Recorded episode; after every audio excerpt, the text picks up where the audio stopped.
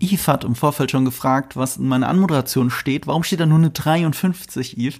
Was könnte die Zahl 53 gerade bedeuten in der Serienwelt? Was Rekordverdächtiges hängt da dran, was garantiert nichts mit dieser Serie zu tun hat? Boah, bin ich über. Hast du nicht mitgekriegt? Nee, ich, ich bin gerade so komplett lost aus dem ganzen Medienrummel, was ein Armutszeugnis ist, wenn man bedenkt, welchen Job ich habe. Aber ich überlege gerade 53. Ist es? Nein, das ist jetzt nicht das 53. MCU-Projekt, oder? Nein. Also, okay. Himmels Willen. Also, das heißt, wenn alle Serien dazu sich bei den Filmen sind wir wo? 33 oder sowas? 35 vielleicht? Ja. Irgendwie sowas, irgendwas 53. knapp über 30. Nee, nee. Ich weiß, woran ich denken muss. Kennst, kennst du? ich wette, da durch das, was ich jetzt sagen werde, werden wir wieder äh, Nachrichten kriegen bei Instagram. Ähm, das hat auch wieder Meme-Potenzial. Hast du je äh, Latoya Jacksons Auftritt am Sempan Opernball gesehen? Nein. Nein, sie hat ein äh, ein, ein Preis entgegengenommen von Michael Jackson. Ja, warte, ich erinnere mich sogar dunkel. Genau. Und da hat sie eine Rede gehalten. Ja. Und du weißt doch, wie das so in den Öffentlich-Rechtlichen läuft, dass da so ein Live-Dolmetscher ist. Aha. Den dann alle anderen hören. Mhm. Und es war erstens jemand mit einem extrem starken sächsischen Dialekt, was mhm. lustig ist. Mhm. Und das zweite ist, er konnte ganz offensichtlich kein Englisch und er konnte auch nicht Schritt äh, halten mit ihr. Mhm. Und sie fing an zu erzählen, he gave us so much, he gave us 39 different charities und Mhm. er, er gab uns 39. Und es war's einfach. das ist so geil. So, er dachte alles. Nee, das kenne ich nicht. Das kennst du nicht? Nein. Das ist das. Also wenn ich dir das schicke, wirst du denken, das hat jemand zusammengeschnitten. Das ist nichts. Das war nicht so. Das kann Ey, du bist aber gar nicht so weit weg dann mit deiner Vermutung, was die 53 sein könnte. Okay, aber ich weiß immer noch nicht. Äh, Es sind 53 Emmy-Nominierungen, Ach, die berühmterweise, die natürlich eine der besten Serien der Welt gekriegt hat und keinen einzigen Preis davon gewonnen hat, nämlich Better Call Saul. okay, ich weiß zwar nicht, was das mit Echo zu tun hat, aber okay. Eben. Was, es hat nichts mit Echo zu tun, das ist der Punkt. Echo ist ziemlich weit weg von 53 Emmy- Emmy-Nominierungen. Ah, okay.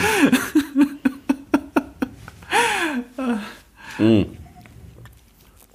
Aber, Aber. aber, und jetzt kommt das Aber. Ja. Ich habe die Serie, also wir nehmen heute auf, heute ist ein Freitag, an dem wir Mhm. aufnehmen. Ich habe jetzt ein bisschen gebraucht, um die zu gucken und auch nur für den Podcast geschaut, wenn ich ganz ehrlich bin, weil mein Interesse war nicht sehr hoch. Und seit über einer Woche liegt mir Eve Ajevic in den Ohren damit, wie, äh, wie sagst du immer, lahm, langweilig. Ja, genau. Dann, dann hast du noch verschiedene Umschreibungen für Kacke, wie immer, damit in meinen Ohren. Ich sehe die erste Folge und denke, das ist doch gar nicht so scheiße. Aber dann kommt noch einiges auf dich zu, wa? Es wird schlechter. Ja. Es, es gibt sehr viele Sachen, die mich aufregen, aber ich bin weit davon entfernt, die Serie komplett wegzuschmettern, weil vieles ist besser als manch anderes im MCU, in den Serien zumindest. Ähm, aber deswegen ist auch umso bezeichnender, was nicht funktioniert. Und ich glaube, das ist interessant dann vielleicht zu beleuchten. Und warum Im es dann Spotlight. Wow. ja, im Spotlight. Äh, auch selbst das Konzept Spotlight müssen wir an der Stelle besprechen. Ja. Ähm, das ja ganz prominent davor steht. Stand es schon mal irgendwo davor? Ich stand noch nie davor. Mhm. aber sie haben erklärt, was Spotlight sein soll, nachdem ich die Serie gesehen habe. Ja, okay, aber das macht die Serie auch nicht. Also, das ist total witzig. Naja, ich, ich hätte gesagt, das macht es schon, aber das macht es ja so egal. Das ist ja Mm. das Schlimme. Nee, also darüber reden wir nochmal. Darüber, reden wir gleich. Darüber reden wir ähm, äh, Aber die, guck mal, diese 53, diese Emmy-Nominierungen, die die Serie garantiert nicht kriegen wird, ist Ja. auch deswegen so bezeichnend, weil damit ist es definitiv natürlich auch nicht eine der besten Marvel-Serien. Weißt du, was bei den Emmys überraschend oft äh, nominiert wurde für so eine Disney Plus Nerd-Serie? Was hat mich sehr gefreut, wenigstens zu sehen, wenn es um Nominierungen geht? Loki? Andor. Andor. Ja, okay, Zu verstehe. Recht, Andor. Verstehe Also ich. ich, glaube, ich bin auch gar nicht sicher, ob Loki noch in den Zeitraum gefallen wäre, die zweite Staffel. Ähm, Andor ist noch reingefallen, House of the Dragons reingefallen. Ähm, ja, und Better Call Saul natürlich auch mit ein bisschen Verspätung. Das, äh, ich weiß nicht mal, wie es genau war, auch wegen der Pandemie. Die Ausstrahlung war, war viel mitten in die so Ward-Season rein und diese letzte Staffel Better Call Saul, die ja jetzt schon anderthalb Jahre zurückliegt, kommt jetzt erst in diese ganzen, in diese ganze Award-Season rein. Und das Einzige, wo sie wirklich immer abräumt, relativ zuverlässig, ist äh, Screen Actors Guild und Critics' Choice Awards. Mhm. Was ein bisschen bezeichnet ist, weil meine Theorie, warum Better Call Saul nicht ganz so gut abschneidet bei den Globes und bei den Emmys, ist immer, das ist halt eine Nischenserie gewesen, die zu wenig Leute gesehen haben. Der Beweis sitzt hier im Podcast. Nur 50 Prozent der Anwesenden haben die Serie gesehen. Mhm. Und du bist Better Call, und du bist Breaking Bad Fan. Ja, das stimmt. Und das ist so ein bisschen das Problem bei Better Call Saul. Es gewinnen eher die Serien, die äh, von der Mehrheit gesehen werden, weil sie von der Academy gewählt werden, von denen viele das einfach nicht gesehen haben, so ähnlich wie bei den Oscars. Und äh, bei den Critics' Choice und bei den Screen Actors hat's halt jeder gesehen. Und wenn es jeder gesehen hat, gewinnt's auch mehr. Ist meine Theorie, möchte ich nur in den Raum stellen. Aber egal, all das hat nichts mit Echo zu tun. Aber der Vergleich mit besseren Serien muss ja sein, weil was ist Echo im tiefsten Herzen? Daredevil Light fürs MCU. Oh, nicht mal, finde ich. Nicht Es, mal. es, ist ein, es soll ein Daredevil Weißt Light sein. Können Daredevil wir es so Light bezeichnen? ist, Daredevil Light ist die erste Season von Green Arrow of CW. Das ist Daredevil Light. Green Arrow. Die erste Season, die Ist es nicht noch so, Iron Fist eher? Nee, nee, nee, nee. Iron Also Fist ist jemand ein- kommt zurück, jemand, der steinreich ist und bekämpft dann das Verbrechen. Ich finde, dass Daredevil und Green Arrow nicht zusammenpassen. Mm, schon so ein bisschen. Charlie Cox ist, äh, also nicht Charlie Cox, äh, ähm, äh, Matt der- Murdock? Murdock? Matt Murdock? Weißt du, ist ja so witzig, dass der Schauspieler Charlie Cox heißt, was ja ein Auto, das könnte ja selber ein Rollenname sein im MCU. Äh, Matt Murdock ähm, ist halt nicht ein reicher Philanthrop, der nachts heimlich Verbrechen bekämpft und keiner wird es von ihm erwarten. Keiner wird es von ihm erwarten, ja, weil er blind ist, aber nicht, äh, weil er ein reicher Philanthrop ist, der lange verschollen war. Wie Stan Lee sagen würde. Justice is blind. Hat er das so gesagt? Ja klar, deswegen ist ja, das ist ja die Idee hinter Daredevil. Justice is blind, it just makes a lot of sense. Äh, heißt das dann auch, dass äh, religiös, religiöser Fanatismus auch blind ist, weil äh, Matt Murdock ja strenger Katholik ist? Ja, aber er ist ja kein Fundamentalist, trotzdem. Nee, Fundamentalist wahrscheinlich nicht, das stimmt, das ist übertrieben. Ähm, okay. Echo, ja, womit fangen wir an? Wir könnten ja eigentlich damit anfangen, wie wir zum Marvel Cinematic Universe und den Serien stehen, aber da muss ich einfach verweisen auf die 100 anderen Podcasts, die wir schon zum Marvel Cinematic Universe Serien gemacht haben. Können wir den Podcast auch einfach nennen, Marco und Yves reden schon wieder über Marvel. Wie gesagt, so super schnarchig finde ich es ja nicht, wie du gesagt hast. Wollen wir mit dem ähm, Ich sag's mal so. Ich finde der Kontrast zwischen super schnarchig und so unfassbar albern, dass mir die Kinnlade runtergefallen ist und ich gelacht habe, ja, das gibt's schon. Ich finde, es gibt ein paar Momente in der Serie, die sind so unfassbar albern, dass ich wirklich gelacht habe und, und mir dachte, das hat jetzt nicht jemand geschrieben. Das dachte jetzt nicht jemand, dass das eine gute Idee ist. Kannst du was spoilerfrei davon sagen? Weil ich wollte gerade sagen, der Spoiler-Part kommt ganz am Ende, aber wir kriegen viele spoilerfrei hin, denke ich. Was, Ja, kriegen was, wir auch. Sag Kriegen mal, sag mal einen Austausch, der dich zum Lachen gebracht hat. Weil mich hat viel mehr Sachen, mich haben viel mehr Sachen aufgeregt, weil sie schlecht geschrieben oder gepaced waren. Das waren Also- Sachen, die mich aufgeregt haben. Ja. Also die finale Konfrontation, ohne darüber zu sprechen, wer alles involviert ist. Aber erstens, wer alles involviert ist, fand ich sehr lustig und Okay, unfassbar verstehe. dumm. Ja, Unfassbar dumm. ja. Äh, es gibt in dieser Serie Kräfte, die aus dem Arsch gezogen worden sind, aber so richtig fett und das ist so lustig. Und es gibt ein Showdown, der antiklimaktischer nicht enden könnte und wo ich wirklich da saß, das, das, das, war's? Das, so endet, das ist ja das Dümmste, was ich je gesehen habe. Also, äh, die Serie äh, fing an als, boah, das braucht kein Mensch zu, boah, ist das, ist das lächerlich. Aber ich, aber weißt du was? Dieses, boah, das ist lächerlich, mag ich mehr, als, boah, das braucht kein Mensch. Weil jetzt will ich, dass Leute zumindest ein paar Szenen davon sehen, damit sie wissen, wie bescheuert das ist. Weil, weil davor passiert einfach nichts. Also davor passiert wirklich, guck mal, äh, oh, erneut ohne Spoiler. Aber die erste Episode ist fast ein Supercut aus Hawkeye. Und der, ich glaube, das geht ohne Spaß so sechs, sieben Minuten lang, sind dann weg. Dann haben wir noch diese, diesen Intro-Song, der sich anhört, als wenn es ein Überbleibsel aus dem äh, Album von Fifty Shades of Grey ist. Hört sich genauso an. Furchtbar. Furchtbare Musikwahl generell in der Serie. Ganz furchtbare Musikwahl. Ähm, und was habe ich mehr nach fünf Episoden über diese Figur Echo gelernt? Ich rede jetzt nicht von irgendeinem quatschigen Zeugs, das was mit äh, Kräften zu tun hat, sondern mhm. über sie als nichts. Nichts. Ich finde, sie ist, sie ist wirklich da und ich will auch nicht fies sein, aber ich finde, Alekwa Cox ist keine gute Schauspielerin oder hat halt sehr schlechte Regieanweisungen bekommen oder dieses Skript kann niemand retten oder alle drei Sachen zusammen. Du weil sie hat tatsächlich du, unser, unsere Minds verschmelzen langsam nach all diesen Podcasts. Das Was? Witzige ist, ähm, guck mal, du findest das alles lächerlich, aber genau alle, jeder einzelne Punkt, den du sagst, ist das, was mich so aufgeregt hat. Und wie du schon siehst, wenn du mal kurz in unser, unser Stichwortskript äh, rüberschielst, es ist eigentlich so, als hättest du es gerade abgelesen. Du hast genau die oh. gleichen Punkte wie ich, ähm, wo man, wo, man sich auch fragen muss, ist es die Schauspielerei oder ist es das Skript oder ist es doch die Regieanweisung? Und all diese Probleme treffen aufeinander. Ich bin komplett bei dir. Bei mir ist es halt eher, dass ich mich darüber aufrege, anstatt dass ich äh, es belächle. Und ähm, ich finde es halt insgesamt an manchen Stellen aber qualitativ so gut gemacht, dass andere MCU-Serien auch davon lernen könnten. Man merkt so ein bisschen den Qualitätsschiff. Man muss eine Sache bei der Serie bedenken, ne? auch weil du das mit diesem Pacing angesprochen hast. Das ist etwas, was mich super aufgeregt hat. Also auch mhm. schon in der ersten Folge, was ja. ein Supercut nach dem anderen, das ist kein gutes dramaturgisches Erzählen. Nee, aber woher kommt das? Ich kann dir sagen, also erneut, vielleicht irre ich mich, aber diese Serie kommt mir wieder so brutal vor wie wir brauchen schnell irgendeinen Content, den wir rausschießen. Aber du weißt, woher es kommt, oder nicht?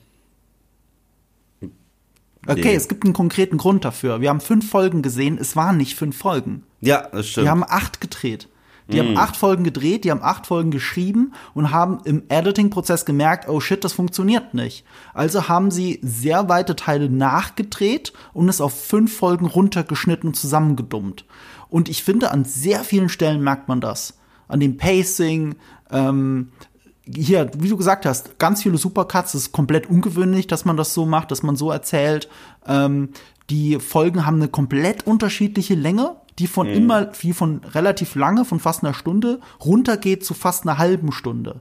Also wirklich konsequent wird's kürzer was ganz merkwürdig ist. Also klar kann man ein bisschen Spielraum haben, aber diese Serie ist nicht gut durchkonzipiert und was man da Marvel schon fast wieder vorhalten muss, ist eben nicht dieses schnelle raushauen, sondern dieses ah shit, das funktioniert nicht, was machen wir damit? Hauen wir es trotzdem raus oder drehen wir jetzt aufwendig nach und machen es wenigstens anguckbar? Und ich und jetzt das Glas, also deine Argumentation ist Glas halb leer, meine ist gerade Glas halb voll. Ich glaube, sie haben einiges gerettet wahrscheinlich im Verhältnis dazu, wie es ursprünglich war. Ähm, es ist halt so, die Ankündigung und die Idee ist halt Content raushauen. Wir haben eine Nebenfigur, die in Hawkeye ganz gut als Nebenfigur funktioniert. Ja. Und dann hat man sich gedacht, okay, die hat einen eigenen Namen, die hat eine eigene Comicreihe, die Crossover mit Daredevil, die hat eine eigene Serie verdient, weil so machen wir das jetzt mit 1000 Millionen Content Pieces. Das schrauben sie jetzt die nächsten Jahre zurück. Ich meine, dieses Jahr haben wir einen MCU-Film und ich glaube zwei Serien. Ja, wir kriegen, ja, genau, wir kriegen noch Agatha brauche ich auch nicht. Also, ja. nicht jeder scheiß Charakter braucht eine eigene Serie, einen eigenen Film. Ich finde es so dumm. Ich so unfassbar dumm. Und das ist halt noch das Erbe dieser alten Strategie. Genau, aber Content, guck ja. mal, ich fand es ja anfangs mega interessant, wenn man überlegt hat, wer alles eine Serie bekommen hat. Mhm. Das waren äh, Charaktere, die wir trotzdem kannten irgendwo, wo wir häufiger das Gefühl hatten, da kann man mehr rausholen. So Wanda. Wanda Maximoff war, finde ich, ein sehr interessanter Charakter über die Zeit des MCUs, die drin war. Ich mochte auch immer ihre Szenen mit Vision ganz gerne und ich fand die schon so einen kleinen Scene-Stil in Age of Ultron. Da war definitiv Raum, um ihr mal eine eigene Story zu geben. Und ich finde, das haben die auch ganz gut gemacht. Ich fand sogar, wie sie noch weiter erzählt haben, in Doctor Strange 2 bin ich ja einer von denen, die das mögen.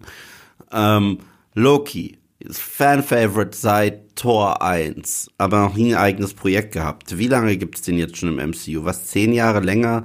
Und natürlich, das wurde Zeit, dass der irgendwas kriegt. Sam Wilson und Bucky, ja, das sind da, die Serie war nicht gut, aber ich verstehe, dass man den beiden was gibt. Oder man greift halt in die Trickkiste und sagt, welche Comicfiguren sind halt richtig beliebt und haben es noch nicht ins MCU geschafft. Moon Knight. War die Serie jetzt wirklich gut? Nee. aber Oscar Isaac ist ein Powerhouse-Performer und die Idee hinter Moon Knight ist ja eigentlich interessant. Die Umsetzung, darüber lässt sich hart streiten. Und da bin ich auch eher im streitlustigeren Part als in dem, nö, das war ganz gut. Und ähm, Echo ist jetzt nicht so eine extrem beliebte Figur und hat jetzt auch nicht so einen mega Eindruck hinterlassen. Sie wirkte halt wie ein klassischer Secondary Bad Guy in einer Marvel-Produktion. Äh, Wirklich. Mhm. Ein Gesichtsausdruck, zum Schluss so eine Mini-Redemption und das ist es. Und das ist es. Und wenn man ihr, das Einzige, was halt interessant war, worauf man angespielt hat in der Hawkeye-Serie, ist das Kingpin und anscheinend ist, soll das ja jetzt doch der Kingpin aus der, der, der Wische. Ich glaube, die sind sich da selber nicht sicher. Die sagen einen Tag das eine und einen Tag das andere. Ja, aber sie produzieren diese auch so. Also wir haben Born, Born Again ja schon gedreht und mhm. einfach nur mal neu gedreht, bei Echo auch. Mhm. Also sie merkst den Shift in der Strategie. Genau, genau. Aber ähm, Kingpin, also äh, West Fisk und gerade Vincent D'Onofrio als dieser mega Powerhouse-Performer, das war das, was sie benutzt haben fürs Marketing. Alles. Ich meine, der Trailer zu Echo ist ein Wilson Fisk Monolog und wir sehen, wie er auf Leute ausrastet. Dann denken wir, okay, wir werden sehen, wie er sie quasi erzogen hat, wie sie zu einer Waffe wurde und sie emanzipiert sich jetzt von ihm. Das ist so krass nicht die Serie, die wir gekriegt haben. Das ist eventuell eine Episode dieser Serie, die wir gekriegt haben, aber es ist so überhaupt nicht diese Serie. Es war mal wieder Bait and Switch. So richtig krass. Und ich, äh, ich sag's mal so, du regst dich vielleicht über sowas auf. Ich nehme es einfach mittlerweile gar nicht mehr ernst. Mein, mein Hype ist einfach nicht mehr da. So, ich, ist es cool, Vincent D'Onofrio in seiner äh, ikonischen Rolle zu sehen? Ja, aber das ist ein weinendes und ein lachendes Auge. Auf der einen Seite ist er so gut, dass er die Szenerie einfach nur verschlingt. Der isst die nicht auf, der verschlingt die, so gut ist er.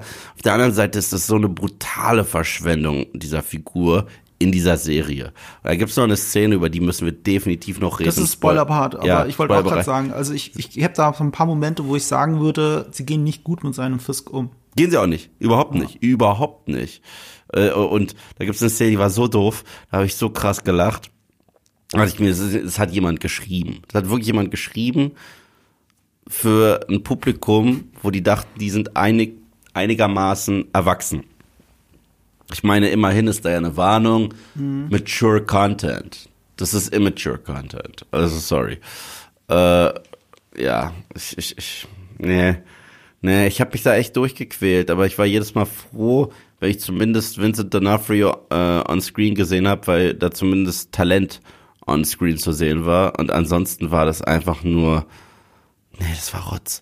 Also, ich will wirklich nicht so hart sein, aber ich kann nicht. Also, das, das äh, dann gucke ich mir wieder lieber was an, was so fürchterlich schlecht ist, dass ich durchgehend lache, aber unterhalten werde, wie lachhaft das alles ist, als dass ich mich langweile. Und das war wirklich so furchtbar langweilig. Also ich dachte mir auch jedes Mal, das war jetzt eine ganze Episode. Was war der Mehrwert aus dieser Episode für irgendwas? Für Story, für Charakter, für irgendwas? Ich sehe da nichts. Ich sehe da gar nichts. Ich sehe da paar Ideen, die so aus dem Hintern gezogen sind, die so absurd sind. Und das sind noch die besseren Momente. So, weil dann zumindest irgendwas passiert. Es ist sehr harte Kritik, aber eine sehr ehrliche Kritik. An, an sehr vielen Stellen stimmt das wirklich genau so. Ähm, es dreht sich im Kreis. Wir müssen ein bisschen ins Detail gehen. Ähm, wir haben ja gesagt, wir müssen ganz kurz über Marvel Spotlight selber reden, über die Marke, über die Idee. Mhm. Ähm, an für sich finde ich die Idee gut. Also die Idee ist, dieses Spotlight, also wie man sich das vorstellt, der Scheinwerfer, der, der, der, der Kegel, der auf die Theaterbühne geht, der Fokus nur darauf. Mhm. Gemeint ist damit, dass eine Serie, die Marvel Spotlight entsteht, mehr für sich steht äh, unabhängig funktioniert von dem, was davor oder danach passiert. Ich finde bei der Serie, du hast schon recht, es fühlt sich nicht ganz so an, weil okay. eigentlich ist es eine Vorbereitung auf Daredevil Born Again und es ist eine Nachbereitung von Hawkeye. Ja. Also wie viel Spotlight ist da wirklich? Ich würde sagen, es ist insofern schon noch Spotlight, weil äh, es sich ja so im Kreis dreht. Dein ja, Wissensstand, so wie du rausgehst aus Hawkeye und so wie du reingehst in Daredevil, ist gar nicht so unterschiedlich Weißt du, was ich meine? Aber das gleiche kannst du über The Falcon and the Winter Soldier sagen, dann ist es auch Spotlight. Ist weil, es ja auch. Weil da drehen sich die Charaktere auch noch im Kreis. Die drehen sich da Falcon- komplett im Kreis. Das war meine große Kritik an der Serie. Du erinnerst dich, wir hatten eine Podcast-Folge Ja. dazu. Ähm, deswegen, also äh, ja, aber, aber das jetzt äh, mit Spotlight zu kennzeichnen, wenn ihr das gleiche macht wie in schon so vielen anderen Serien, ja, dann ist es halt ein nettes Logo, das ihr da davor gepackt hat.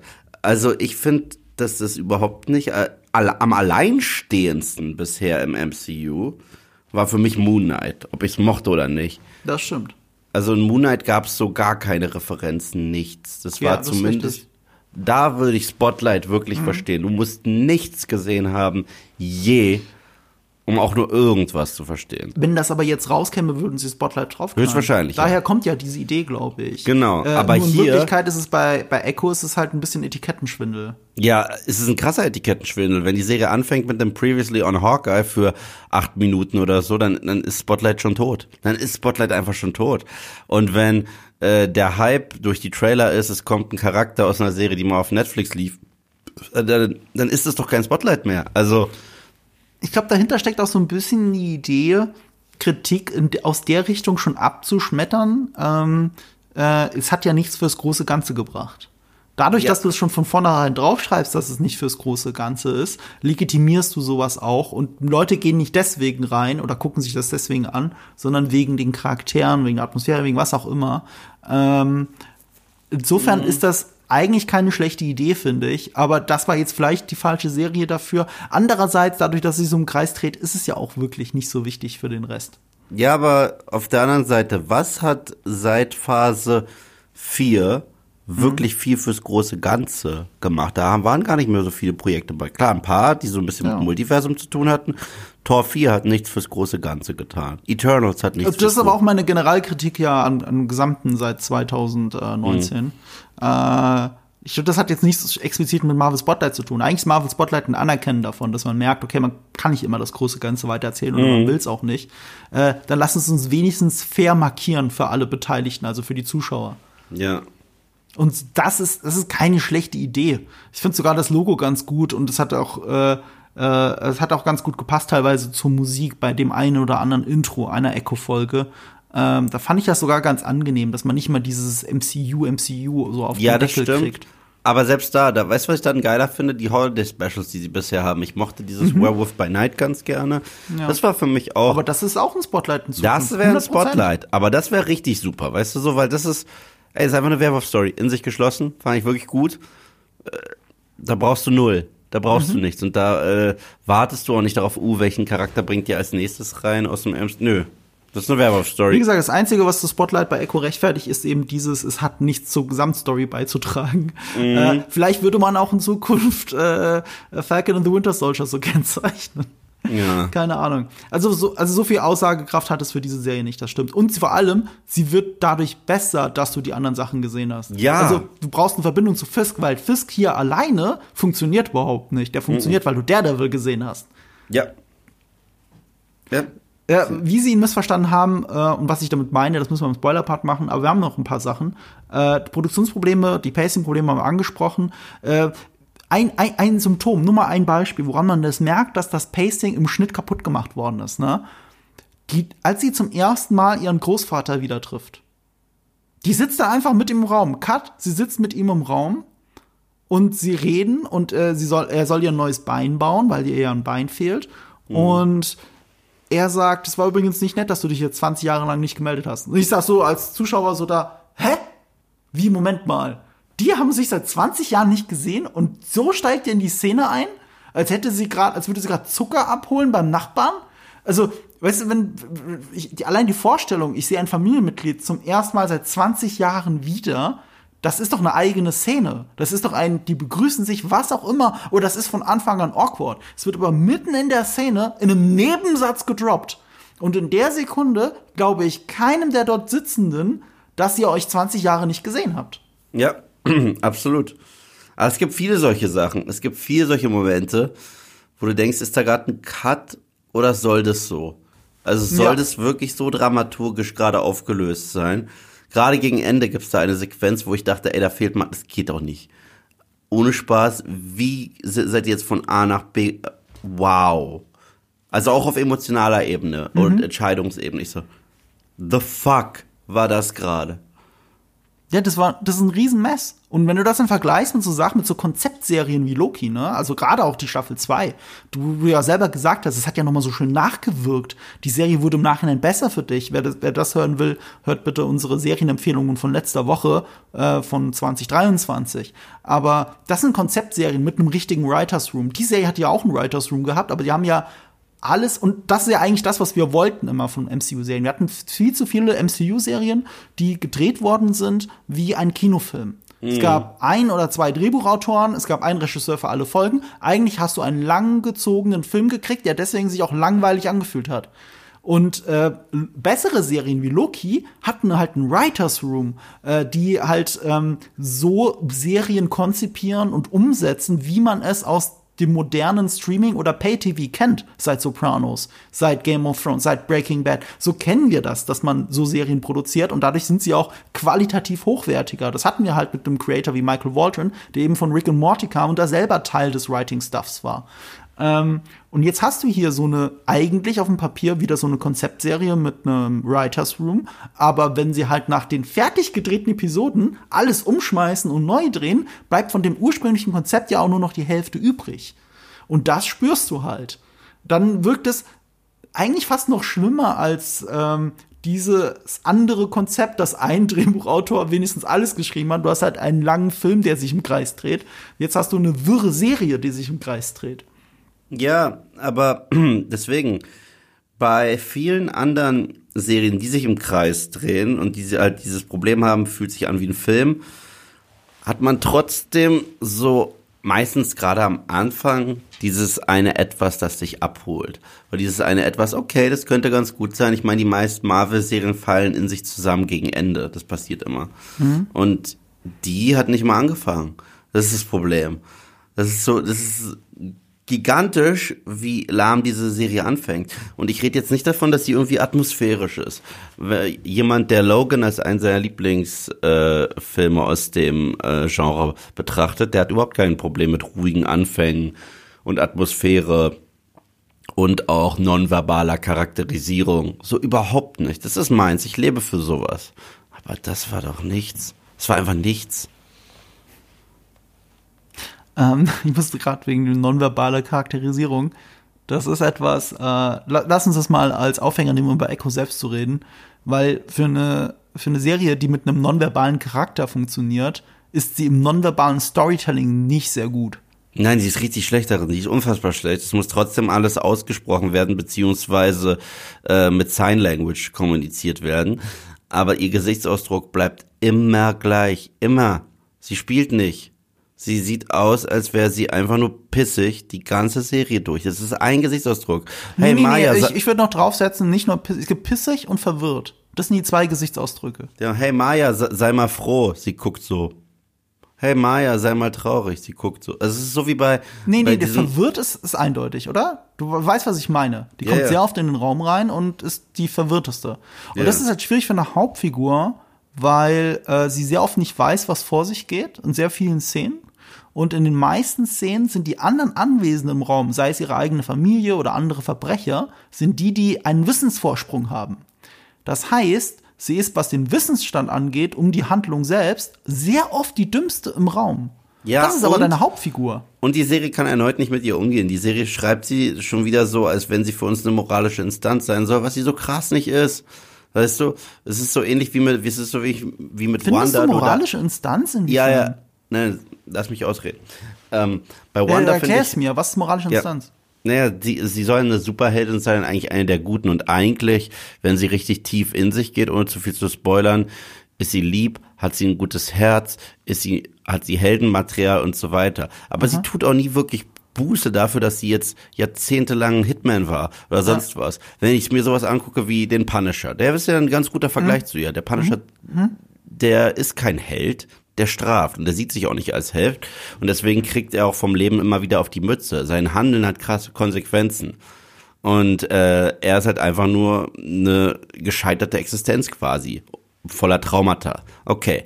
Wanda hat ja in ihrer Serie eine ganze Stadt eigentlich gefoltert. Mhm. Ja, und dann gibt's da diesen dummen Satz von Monica Rambeau, they never know what you sacrificed for them. Ich so, ja, die sind jetzt sicherlich krass dankbar, dass du sie endlich hast gehen lassen, nachdem du sie, Gott weiß ich, wie lange lang gefoltert hast. Das haben die aber wieder gut gemacht in Doctor Strange 2, wo sie gesagt haben, nee, Wanda ist böse. Also die ist böse, sie ist jetzt nicht hahaha, ich bin böse. Man versteht, warum sie so ist, aber sie ist böse. Ja, aber Echo war jetzt ganz, ganz, ganz, ganz lange böse. Die hat ganz viele Leute erschossen, umgebracht, gefoltert und so weiter und so fort. Aber es reicht so eine Wegwerflein, um ihre Weste auf einmal wieder reinzuwaschen und es ist okay. Und eigentlich sind ja nur alle anderen böse und schuld daran. Und auch, dass sie in dieser Serie konstant ihre Familie, die nichts damit zu tun hat, in Gefahr bringt und es auch riskiert und dann verwundert ist, dass die in Gefahr gebracht werden, mhm. aufgrund von ihren Handlungen, obwohl so gut wie jeder Charakter ihr sagt, mach das nicht, du bringst uns in Gefahr. Mhm. Ja, das ist für mich, ich glaube, den Autoren ist häufig gar nicht klar, was für unsympathische Figuren sie dann schreiben.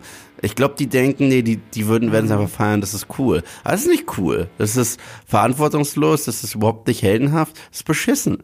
Ja, aber ich sehe da drin jetzt ehrlich gesagt keine moralische Instanz, aber du hast mit allem recht, was du sagst. Ja, sie wollen sie am Ende richtig zur Heldin inszenieren. Komplett. Insofern, also, ja. also, dann, okay, dann ist das eine Behauptung, die ganz am Ende aber auch erst kommt. Mhm. Muss man genau. dazu sagen, weil bis ja. dahin versucht sie auch nicht Heldin zu sein. Aber sie hat es, aber sie hat es nicht Struggle. verdient. Es gibt keinen echten Struggle, es gibt keine Reue. Es das gibt sowieso keine, nicht, nö. Nee, äh, äh, das ist halt schwierig für eine Hauptfigur. Eine Hauptfigur muss ja irgendwo strugglen. Und genau. das tut sie aber nicht. Und, äh, und, und, und dann, wie genau wie du sagst, jeder sagt ihr, was passieren wird und es passiert. Und sie ist dann trotzdem noch verwirrt, dass das passiert. Das heißt, in dem Moment haben uns die Autoren die Figur halt wirklich auch richtig dumm geschrieben. Ja, nicht nur das, also sie wird für mich, wirkt für mich nicht nur verwirrt, sie wirkt für mich auch indifferent. So, passiert halt okay, dann reagiere ich darauf halt doof. So, und das ist so die Serie, die ganze Zeit. Und dann probieren die noch irgendwie ein mythologisches Element reinzubringen. Ich weiß nicht, ob es für dich funktioniert hat. Ich fand es so unbeschreiblich dumm. Lass also, uns dazu gleich kommen. Lass uns dazu, ja. aber ich habe noch was, was dazu kommt. Sie hat eine Opfermentalität und das Absolut. ist super schwierig für eine Hauptfigur. Ähm, der Konflikt, den sie mit ihrer Familie hat, lässt sich immer reduzieren auf ey, mein Vater ist gestorben und ihr habt mich nicht angerufen und ich finde das scheiße. Das ist ihre komplette Aussage, die sie jedem einzelnen Familienmitglied an den Kopf wirft. Und man selber brüllt in den Fernseher und ironischerweise kann sie es nicht hören. Man selber brüllt in den Fernseher. Das ist einer dieser Gags, die man rausschneiden sollte. Das war eine Frage. Ach so, ich dachte, ich bleib jetzt auch drin. Ich find's irgendwie lustig, ich weiß auch es ist, es ist, es ist halt ironisch. Also, yeah. du, es ist halt, es ist ein Versagen der Autoren, nicht ein Versagen meiner, meiner Empathie. Es ist ein mhm. Versagen der Autoren, dass man der, der Hauptfigur entgegenschreien möchte, aber du hast es doch auch nicht gemacht. Du yeah. hast dich auch bei keinem einzigen dieser Personen gemeldet. Du hast kein Recht, dich so über die aufzuregen, wenn du das nicht auch machst. Ja, das wäre so, das ist aber ihr einziges Argument. Sie hat ja wirklich kein anderes. Ja, das wäre so, als wenn Bruce Wayne aus in Batman Begins, nachdem er zurückkommt da vom Tempel von Ra's al Ghul, mhm. sauer auf Alfred wäre, dass er sich nie gemeldet hat. Ja, du hast absolut recht. Genau das ist es. Und dabei war es doch seine Entscheidung. Dabei war es doch seine Entscheidung. Und, und ich sagte, warum ich so ein großes Problem damit habe. Ich habe das Gefühl, die Autoren sehen diese Figur Echo und sie sehen den Native American Background und sie sehen ähm, die äh, die Einschränkung, die körperliche Einschränkung, die Behinderung, mit der sie leben muss. Mhm. Das sehen sie und das sind jetzt ihre Traits. Ja, genau, Fertig. genau. Ja, das ist ja. zutiefst identitär. Diese Figur darf nicht mehr sein als das. Und das, was du sagst, um jetzt die Überleitung zu schaffen, diese mythical, magical Powers, die in den Schoß fallen, und das ist kein Spoiler, das seht ihr im Trailer, das ist etwas, das ist so absurd. Das ist so absurd, dass ihr dann nur noch irgendetwas in den Schoß fällt, dass sie sich das nicht greift. Als, als jemand, den ich kennengelernt habe, als eine Figur, die eben in der Unterwelt aufgewachsen ist und sie nimmt, was sie möchte, die dafür kämpft, die dafür einsteht, was auch immer. Die Figur darf nicht dafür stehen. Die Figur ist zutiefst identitär geschrieben. Sie ist das, wie sie geboren wurde. Und das ist eben einfach so. Ja. Und das ist ganz schlechtes Writing von der Figur. Mhm. Unglaublich schlecht. Und es ist auch deswegen übrigens kein Spoiler, weil jede fucking Folge damit anfängt, dass du was von den Mythical Magical Powers ihres Stammes siehst. Und dass es offensichtlich dann sich irgendwie auf sie überträgt. Und auch das ist inkonsequent übrigens äh, ähm, äh, inszeniert. Mir fällt da gerade ein Beispiel ein, das darf ich nicht vergessen woran man sieht, dass das ursprünglich anders war und sie haben es im Schnitt anders gemacht. Weißt du noch die eine Folge, die mit so einer Stummfilmsequenz anfängt? Ja. Ne? Und alles so, äh, sowas früher halt. Und äh, witzigerweise werden dann die Natives auch so dargestellt, wie in diesen super rassistischen alten Stummfilmen, äh, wie zum Beispiel Birth of a Nation oder so. Mhm. Ähm, also mit dem Reiten und wie das alles passiert und dann mit den, äh, äh, weißt schon, mit den Dialogcards, wie man es aus Stummfilmen kennt. Aber dieses Western-Ära, in der Native Americans besonders rassistisch dargestellt worden sind. So ähnlich, damit spielt, spielt dieser Anfang, ne? Und meine Vermutung ist, das ist nie so gedreht worden. Das haben die im Nachhinein so geschnitten. Weil, klar, du hast diesen alten Filter, du hast das alte Bildformat, du hast die Dialogschnipsel, aber die Kamera selbst ist immer in Kamerafahrten, hat Schärfenverlagerungen, reitet mit den Leuten quasi so mit. Alles Sachen, die man damals so noch nicht konnte. Das heißt, es gibt nur zwei Antworten auf, auf, auf, diese, auf diese Frage, warum ist das so inszeniert? Die eine ist, die sind zu doof, das so zu inszenieren, dass es aussieht wie ein Stummfilm. Also wirklich zu dumm dass, dass der Kameramann das nicht beachtet hat und sie haben eben nicht nur einen totalen gefilmt, alles theatermäßig und irgendwas kommt ins Bild gelaufen, sondern machen Kamerafahrten und Schwenks und alles und Schärfenverlagerungen. Oder, und das ist das Wahrscheinlichere, die Szene wurde nie so gedreht und im Nachhinein im Schnitt haben sie das so entschieden und haben dann in der Post-Production halt das alles drauf gemacht und fertig. So, ha, guck mal, das ist doch viel witziger so. Ich, ich könnte mir erneut beides vorstellen. So. Ich, ich glaube tatsächlich nicht, dass sie so inkompetent sind, weil Kamera ist eines der großen Stärken dieser Serie, finde ich. Sie hat eine deutlich klarere ähm, Farbkorrektur als die meisten MCU-Serien und als die allermeisten MCU-Filme. Sie hat einen sehr filmnoirigen Look. Auch dafür, dass trotzdem alles am helllichten Tag spielt und viel in Georgia, also eigentlich irgendwo in einer Kleinstadt. Ich weiß gar nicht, ob es in Georgia spielt, aber es ist in Georgia gedreht, in der amerikanischen Kleinstadt und so. Dafür hat es einen erschreckend guten filmnoirigen Look, äh, eine klare Körnung, ähm, klare Farben, da hat sich auch jemand was gedacht. Die Kameraschwenks sind oft sehr clever, wenn sie denn kaschieren sollen, weil das machen sie besser als andere Serien das machen. Nimm mal nur Iron Fist, was ja auch Netflix ist, was ja auch Daredevil-Universum ist. Das kannst du nicht nebeneinander halten. Echo ist die weit überlegene Serie, was das angeht, was die Kamera, was die Inszenierung angeht. Ähm, solche Sachen stecken da drin, dieser filmnarige Look. Du merkst es sogar in der Hawkeye-Szene, jetzt was du am Anfang gesagt hast, dieser, äh, diese Flashbacks ich habe extra noch mal nebeneinander gehalten. Äh, die Echo-Serie hat eine leicht andere Farbkorrektur. Die sieht ein bisschen besser aus als Hawkeye. Die haben die gleichen Szenen, das sind die gleichen Kameraeinstellungen. Ähm, die, die sehen aber da besser aus, weil sie sich da Gedanken gemacht haben. Ist auch ein bisschen pretentious, muss man auch sagen, weil es gibt andere inszenatorische Schwächen. Wir müssen gleich noch über die Action reden. Ähm, ähm, zum Beispiel das Intro, hast du ja gesagt, die Musik hat dich genervt. Ich fand's gar nicht so schlimm. Oh, aber also gerade der Intro-Song. Also der Intro-Song? Der Intro-Song ist so vom schlimm, 50 Shades. Der ja? ist vom Fifty Shades Album übrig geblieben. Vielleicht liegt es daran, ich da weiß nicht, ob es Fifty Shades ist, aber ich würde es auch einem Jugendroman zuordnen, das stimmt schon. Ich weiß, wenn du je einen Fifty Shades Film guckst, dann hast du einfach Hab ich nur, ja. Ja, da hast du nur diese Songs, diese Art von Songs, diese leidende, ich bin aber stark und ist da nicht ein bisschen was prickelndes in der Luftmusik? Das, ja, genau also, das. Ich, ich, oh. ich wollte es eher umgekehrt sagen. Ich finde, das ist deswegen pretentious, weil das Intro ist eine ist offensichtlich inspiriert von True Detective. Ja. Aber halt die leichtere Version davon. Die Overlays sind nicht so aufwendig wie ein True Detective. Als jemand, der sich mit After Effects und Photoshop auskennt, äh, sehe ich das, dass das die leichtere Fassung ist. Sie haben es nicht ganz so aufwendig und genial gemacht wie True Detective, nicht so stilistisch. Sie haben auch nicht, äh, in der Musikauswahl sind sie da nicht so gut. Ich weiß nicht mal, wie der Sänger heißt von den ersten zwei True Detective Staffeln. Ich glaube, die dritte macht er auch, die dritte habe ich aber nicht gesehen. Ähm, äh, das ist halt stilikonisch und äh, daran orientieren sie sich, aber es ist halt offensichtlich geklaut und es ist offensichtlich nicht ganz so gut gemacht mit einem Song, der nicht ganz so catchy ist. Und wenn du das dann alles zusammentust, ist es, finde ich, ein überdurchschnittliches MCU-Intro, aber kein besonders gutes. Mhm. Oder? Überdurchschnittlich. Guck mal, ich mag auch so, da sind so ein paar kleine Sachen, wie dass du Fisks Auge nicht siehst im Intro und so. Ich finde das schon ganz nett, diese Details. Da hat sich schon jemand Gedanken gemacht, so ist es jetzt nicht. Ja. Man muss ja mal die Sachen hervorheben, die gut sind. Und die Kamera gehört für mich dazu. Ich glaube, da bin ich immer noch am meisten Fan davon, was die bei WandaVision gemacht haben, mit jede Folge fast ein eigenes Intro und das an die Zeitepoche angepasst. Das fand ich richtig toll. Ja, aber WandaVision ist ja dem Ganzen schon inhaltlich einfach zu überlegen. Das, das, Ja, ja. das mit der Intro hat, ist ja dem Inhalt geschuldet. Mhm. Die ganze Folge ist ja dann anders inszeniert. Übrigens, da hat's ja WandaVision richtig gemacht. Je nachdem, welche Epoche sie waren, die Kamera hat sich so benommen. Ist Mhm. es eine Melke mittendrin Folge? Die Kamera hat sich so benommen. Hier nicht. Oh, okay, ich mochte tatsächlich, leider wurde das nur in einer einzigen Episode ausgestrahlt. Und das war in der Pilotfolge von Hawkeye.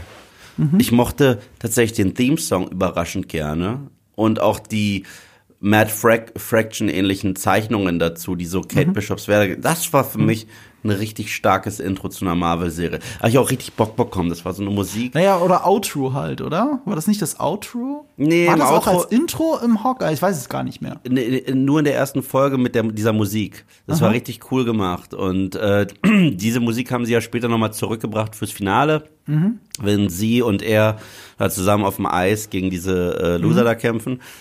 Ähm, aber das war wirklich ein schönes Intro, schön gemachtes Intro, wo sie gesagt haben, ja, wir kennen unsere Comic-Wurzeln und wir zitieren gerade Matt Fraction. Gleichzeitig haben wir da einen sehr eigenen Score für einen Charakter, der nie einen eigenen Score hatte, was ganz cool ist. Und gerade Marvel und ich meine, du und ich, wir reden ja sehr viel über Musik bei Marvel und da ist ja auch ein Video bei dir in der Pipeline. Und äh, sehr viele Themes bleiben nicht im Kopf, aber die Hawkeye-Musik ist seitdem in meinem Kopf. Die ist wirklich gut. Das ist ein eigens komponiertes Stück oder ist es Ja, ein Needle Drop? ja, eigen komponiert für diese Das Serie. kon konnte ich mir tatsächlich, ich kann mich null daran erinnern. Ich hatte ja so wenig Beispiele in meinem Video für Leitmotive im MCU, die funktionieren. Eigentlich gibt's für mich nur zwei, Guardians und Avengers. Ja, nee, auch für mich auch Captain America, das dö, dö, dö, dieses heldenhafte, was jedes Mal kommt. Ich würde es wiedererkennen, aber ich könnte es unter Folter nicht vorsummen. Okay. Also ich könnte, ich könnte, ich könnte jetzt nicht aus freien Stücken heraus dir die Melodie sagen und das ist halt bei bei Batman anders. So. Ja, aber ja, das ist sowieso klar. Das ist Ne? sowieso Also d- darauf will ich aber auch hinaus. So oder oder selbst das X-Men-Theme, weißt du? Oh, das X-Men-Theme seit X-Men 2, okay? Und was sie erst zurückgebracht haben, dann Ja. wieder für Days of Future Past und Apocalypse. Weißt du, wer den Score von X-Men 1 gemacht hat? Von X-Men 1, oh, das wusste ich mal. Ähm, Michael Kamen, sagt dir der Name was? genau, ja. Der hat äh, Stirb langsam gemacht. Ja, ab, aber Ja? äh, John Ottman hat für X-Men 2 gemacht und damit Genau. auch das ikonische, dieses Ja, richtig. Ich liebe es. Ja, Oh, das, ist so ein. Und die, und die Days of Future Past Version ist die geilste Version davon. Also wenn ich dieses Intro sehe, dann pulsiert mein ganzer Körper und ich boome. Ich bin noch ein riesiger Fan vom Score von First Class. Der ist auch, aber ja, der hat einen geilen Magneto-Score, diesen.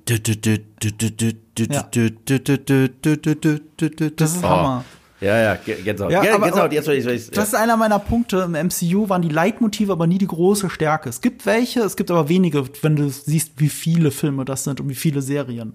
ja, Ja, also das ist ja so ein bisschen der Punkt, und das, das unterstreicht das alles schon ein bisschen. Ich fand jetzt aber, du hast ja auch schon gesagt, die Musik in Echo fandest du sehr schlecht. Hattest du jetzt das Intro damit gemeint? Weil ich meinte auch die Wahl, ich, ich meinte auch die Wahl der, der Pop-Songs generell. Die Pop-Songs, die Ach sie so, da die gewählt haben.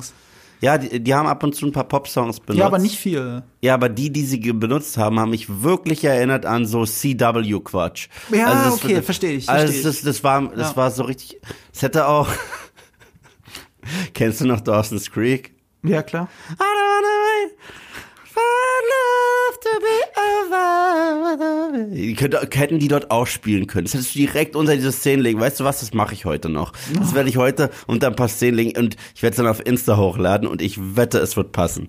Äh, es, es mag durchaus hier und da passen. Diese Kleinstadtatmosphäre, äh, da, dazu gleich was, aber zur Musik. Ich fand, äh, es gab Momente, wo ähm, Native American Musik gelaufen ist und sie dann auf dem Motorrad fährt und das dann gegengeschnitten wurde eben mit den anderen Leuten in der Familie. Ich fand ehrlich gesagt diese Momente ziemlich stark und ich habe da da immer gedacht, warum macht ihr das nicht mehr?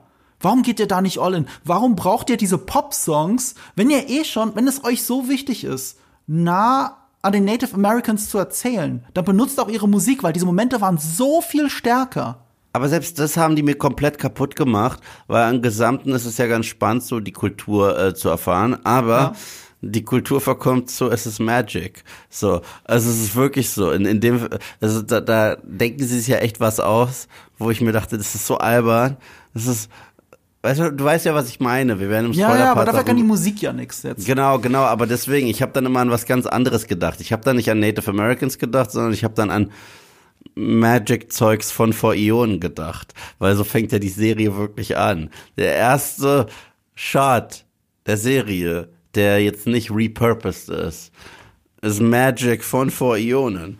Und ich fand das, allein, dass es damit anfängt. Ich, ich finde das ja generell, wir hatten das bei Moon Knight ganz exzessiv. Du erinnerst dich an die Diskussion. Ich finde diese Thematisierung von Religion, sowohl von mir aus auch sogar in Eternals es im übertragenen Sinne, aber hier äh, Religion tatsächlich in Moon Knight und eben auch in Echo, finde ich ganz, ganz, ganz schwierig. Weil im Prinzip sagt uns das MCU gerade die ganze Zeit, ey, ihr kennt doch diese ganzen Religionen, alle, die es so auf der Welt gibt. Ja, die haben übrigens alle recht. Die Götter und so, die gab's wirklich. Es gibt dann auch wirklich eine Welt der Toten und so weiter und so fort. Ich finde das eine ganz schwierige Message. Aber was ist dann dann der Ursprung der Welt oder so? Weißt du, also wenn wir jetzt diese Themen aufmachen und wann sind wir an dem Punkt, wo das Christentum auch noch äh, äh, äh, äh, Einzug hält? Kommt das dann mit Blade, dass das Weihwasser dann bei den, äh, äh, bei den Vampiren funktioniert? Wahrscheinlich.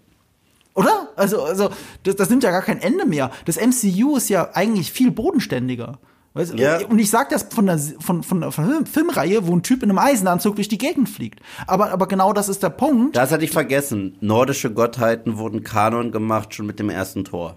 Ja, aber da sagen sie doch selber, das ist nur Wissenschaft. Ja, ja, genau. Und dann ein paar Filme später sagen sie fuck it. okay. So, so, so.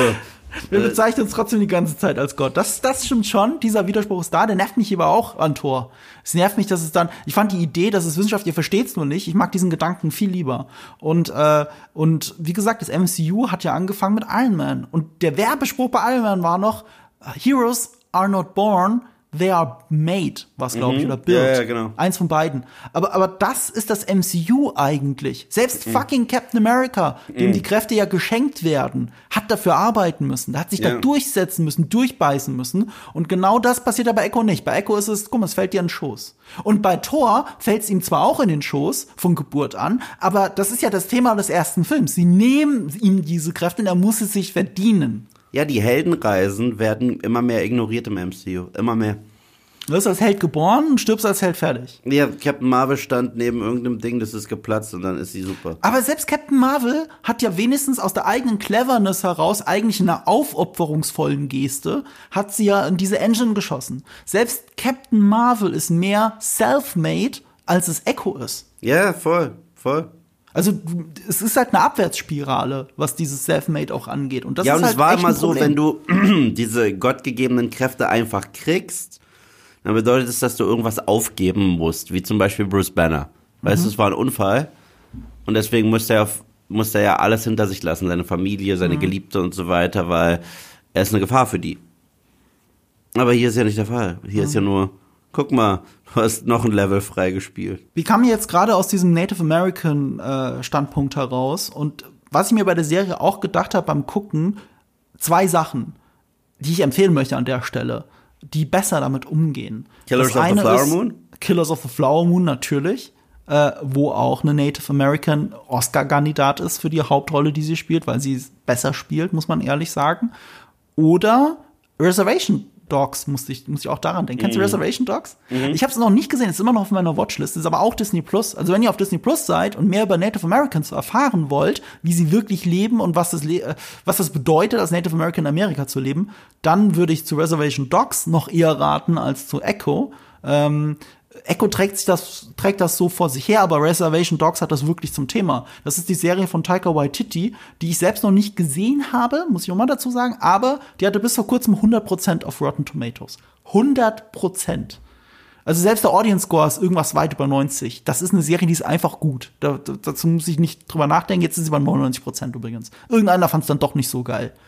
so, das ist so, das würde ich empfehlen. Das ist auch übrigens das, was äh, Taika Waititi sagt, was echte Inklusion ist. Echte Inklusion ist nicht, wenn du ähm, eine Gruppe von Menschen darstellst und äh, du packst möglichst viele Ethnien und Geschlechter und Sexualitäten da rein und sagst, guck mal, das ist eine Gruppe, die genauso durch die Gegend läuft. Das fühlt sich nicht echt an.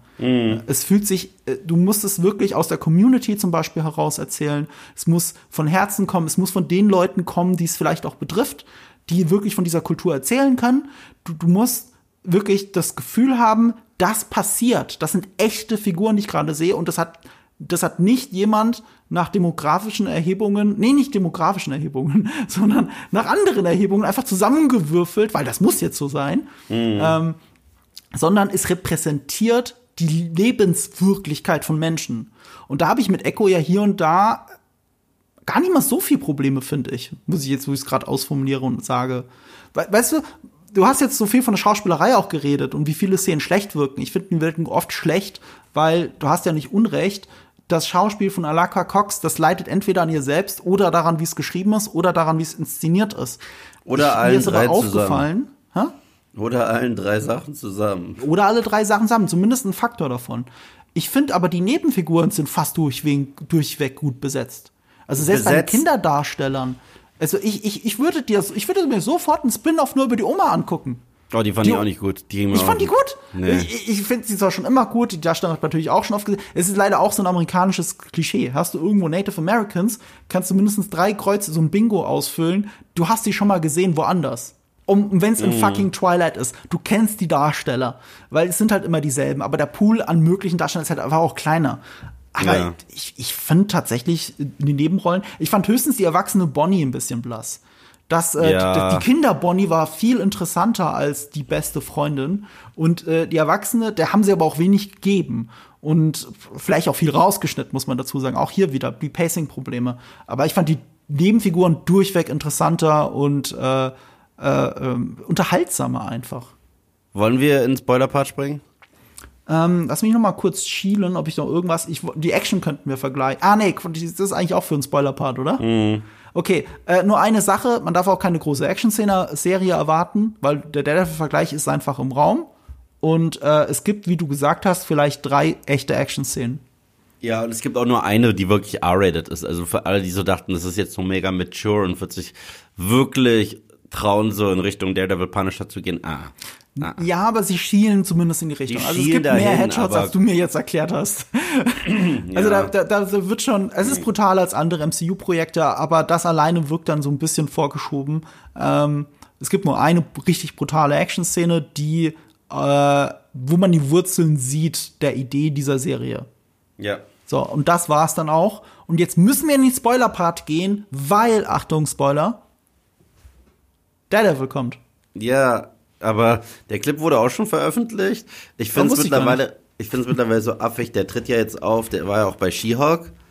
Da hat er noch sein ganz seltsames Outfit, das so rot-gelb war. Das haben sie ja zum Glück zurückgedreht. Die haben die zurückgedreht, aber jedes Mal, wenn er auftritt, spielen sie groß seine Netflix-Theme-Music an. Und so nach dem Motto, wisst ihr noch, wisst ihr nicht? Ja, ich weiß, es gab eine Serie, die war so viel besser als das, Ja gut, aber was sollen sie denn sonst machen Ich an weiß der es Stelle? auch nicht. Ey, wenn die Avengers kommen, spielst du das Avengers-Leitmotiv. Das ist doch jetzt, das kann ich der ja. Serie jetzt nicht vorwerfen. Aber ähm, ja, es war ganz nett, ihn kurz zu sehen, aber es war ja, Ja. wirklich nur, er ist kurz da, oh, ich hab's auf die gleichen abgesehen wie ihr, wir kämpfen ein bisschen, die Choreografie war nicht ansatzweise so gut wie das, was wir da kennen aus Daredevil. Äh, ich, aber man merkt, dass sie sich davon haben inspirieren lassen. Ja. Also das würde ich so würde ich schon sagen und äh, es ist nicht mal ein echter Spoiler, weil es auch äh, direkt am Anfang in der ersten Episode passiert, also in den ersten 20 Minuten oder so. Es passiert relativ früh. Ich habe sogar, ähm, als mein Kumpel äh, Julius von der Gamestar hier war, habe hab ich ihm gesagt, also Echo, bis jetzt habe ich nicht den Eindruck, dass du unbedingt gucken musst, aber ich zeig dir gerne mal die Daredevil-Szene. So, und ich habe ihn, er hat sich auch nicht jetzt groß gespoilert gefühlt oder so, sondern wir haben einfach mal die Daredevil-Szene geschaut. Und die war auch nicht so super verkehrt, auch in Inszenierung. Ich mag ja One-Shots und dass das so ein Fake-One-Take war, war schon ganz cool. Ähm, Fake One-Takes ist ja auch so etwas, wofür Daredevil berühmt ist. Oder auch echte One-Takes. Ich glaube, der allererste One-Take war ein echter One-Take, da waren keine Fakes drin. Ne? Der war super, es war in Folge 2. Äh, stimmt, das war die zweite Folge. Und dann hatten sie in jeder Staffel noch mal einen riesigen One-Take, wo aber unsichtbare Schnitte drin sind. Genau. Aber es sind trotzdem unglaublich beeindruckende One-Takes. Und es geht ja bei One-Takes nicht nur um das Accomplishment, dass man es geschafft hat, sondern was das mit einem macht, wenn man zuschaut. Du bist mittendrin, ähm, du, du hast das Gefühl, hautnah dabei zu sein. Es fühlt sich nicht so gefaked an, weil du, du, du, du siehst es ja, du siehst es mit eigenen Augen, was gerade passiert. Es wird nicht durch einen Schnitt kaschiert. Und da kommen wir jetzt zu Echo, weil es wird hier unglaublich viel kaschiert. Also ich, ich habe dann irgendwann, also ich habe das mit meiner Freundin geschaut und ich habe ihr gesagt, pass auf, jedes Mal, wenn du nicht ihr Gesicht siehst, es ist nicht sie. Und sie so erst, hä, ich weiß nicht, was du meinst. Und dann guckt sie und dann, oh shit, ich seh's. Es ist immer so. Es ist in jedem einzelnen Shot, in dem du nicht das Gesicht von Alakwa Cox siehst, es ist nicht sie. Du siehst es, du siehst daran, weil die Stuntfrau, die einen super Job hier macht, weil die Choreografie, was sie macht, sieht super gut aus, ähm, hat einen ganz anderen Körper. Das ist offensichtlich nicht vergleichbar und es wird immer kaschiert durch schnelle Schwenks äh, und durch diese Fake-Schnitte im Fake One-Take. Und dadurch, dass sie in dem Fake One-Take so viel kaschieren, sind es auch viele Fake-Schnitte. Das heißt, es nimmt dich schon so wieder so ein bisschen raus, weil du fängst an, das zu sehen, unterbewusst oder bewusst. Also bewusst, wenn du darauf achtest und unterbewusst, ist es nicht so beeindruckend, wie es bei einem Daredevil jetzt war, weil da war das langsame Pacing einfach viel stärker. Der hatten viel mehr Texas-Switches in, ähm, in Daredevil. Zur Erklärung, ein Texas-Switch ist, wenn der Performer eigentlich kurz aus dem Bild verschwindet, hinter einem Objekt oder aus dem Bild rausläuft und dann in Wirklichkeit der Stuntman wieder reinkommt. Und der, die Krönung, was halt Daredevil perfektioniert hat, war hin und her switchen. Es gibt dauernd Momente, in denen du Charlie Cox siehst, dann verschwindet er kurz unterm Tisch und jetzt kommt eigentlich der Stuntman, macht die super krassen Moves, geht wieder und dann kommt wieder Charlie Cox hervor. Und mhm. der Vorteil von Daredevil im Vergleich zu Echo ist, Charlie Cox hat physisch richtig abgeliefert. Ja. Man sieht den Kontrast auch sehr schön zu Iron Fist. Weil die Serie ist auch deswegen in Verruf geraten, weil einer der, also ich meine, unabhängig davon, dass sie nicht gut ist, ähm, einer der Choreografen hat ja schon erzählt, dass einer der ungenannten Hauptdarsteller nicht bereit war zu trainieren für die Serie. Oder so viel zu trainieren, wie man hätte trainieren müssen. Und wenn man die Serie sieht, weiß man, was er meint und wie viel das kaschiert wird durch Schnitte. Und bei Echo wird auch viel kaschiert. Und das merkt man halt. Es ist aber auch ein sehr kleiner Pool an Darstellern. Wir haben ja schon über die schauspielerischen Qualitäten von Aqua Cox geredet. Und das Ding ist halt, okay, wie sehr willst du noch den Pool an möglichen Darstellern einengen? Muss Native American sein? Gut, bin ich auch dafür. Fände es jetzt blöd, wenn es Brownfacing wäre oder andere Ethnien als Indianer herhalten müssen. Und ich sage das jetzt bewusst in Anführungsstrichen, um rassistische Klischees eben in dem Fall ja zu bedienen, wenn man es anders besetzen würde. Und äh, sie soll diese Behinderung wirklich haben. Und sie muss auch noch Martial Arts abliefern. Also die verlangen ganz schön viel von Alakwa Cox. Und an irgendwelchen Punkten muss halt die Einschränkung sein, damit das überhaupt irgendwie funktionieren kann. Und eigentlich ist es ja ein bisschen biased, weil wir besetzen ja auch niemand Blinden für Daredevil. Ja. Mhm. Du weißt, was ich meine, oder? Also auch mit yeah. den Switches, ist dir das auch so krass aufgefallen und das ist jetzt eher nur mir aufgefallen? Nee, mir ist, mir ist aufgefallen. Ich fand, sie war auch, das klingt gemein, sie war in besserer Form in Hawkeye. Ja. Ich, weißt du warum? In, in Hawkeye ist sie die ganze Zeit wütend und mhm. lässt das raus an allen Leuten, mit denen sie sich prügelt. Und das mhm. ist etwas, damit kann man so ein bisschen relaten. Und hier ist es so, gerade in diesem One-Take in der ersten äh, Folge, Sie ist verwirrt. Sie kommt rein, sie ist verwirrt, sie weiß nicht, was sie tun soll. Und dann wird sie in den Kampf hineingezogen. Und dann gibt's diesen Switch und du siehst, mit welcher Wut und Gewalt die Stunt-Performerin sich an diesen Leuten auslässt. Dann gibt's wieder einen Switch und auf einmal ist wieder Alakwa Cox da, die aber verwirrt guckt. Und ich so, hä? Also das ist doch auch ein Regiefehler. Also jetzt mal unabhängig davon, wie Alakwa Cox das spielt, man muss ihr doch sagen, du musst in dem Moment, musst in der Wut bleiben. Weil yeah, zwei voll. Sekunden später machen wir wieder einen Switch und verprügelst wieder jemanden, du brichst jemandem das Genick. Das, das ist wir, doch eine Diskrepanz. Wollen wir kurz über die Magic sprechen? Bitte, lass uns über die Magic sprechen. ja, also, wenn du nicht mehr zur Action zu sagen hast, äh, dann lass uns über die Magic sprechen. Also, verstehe ich das richtig?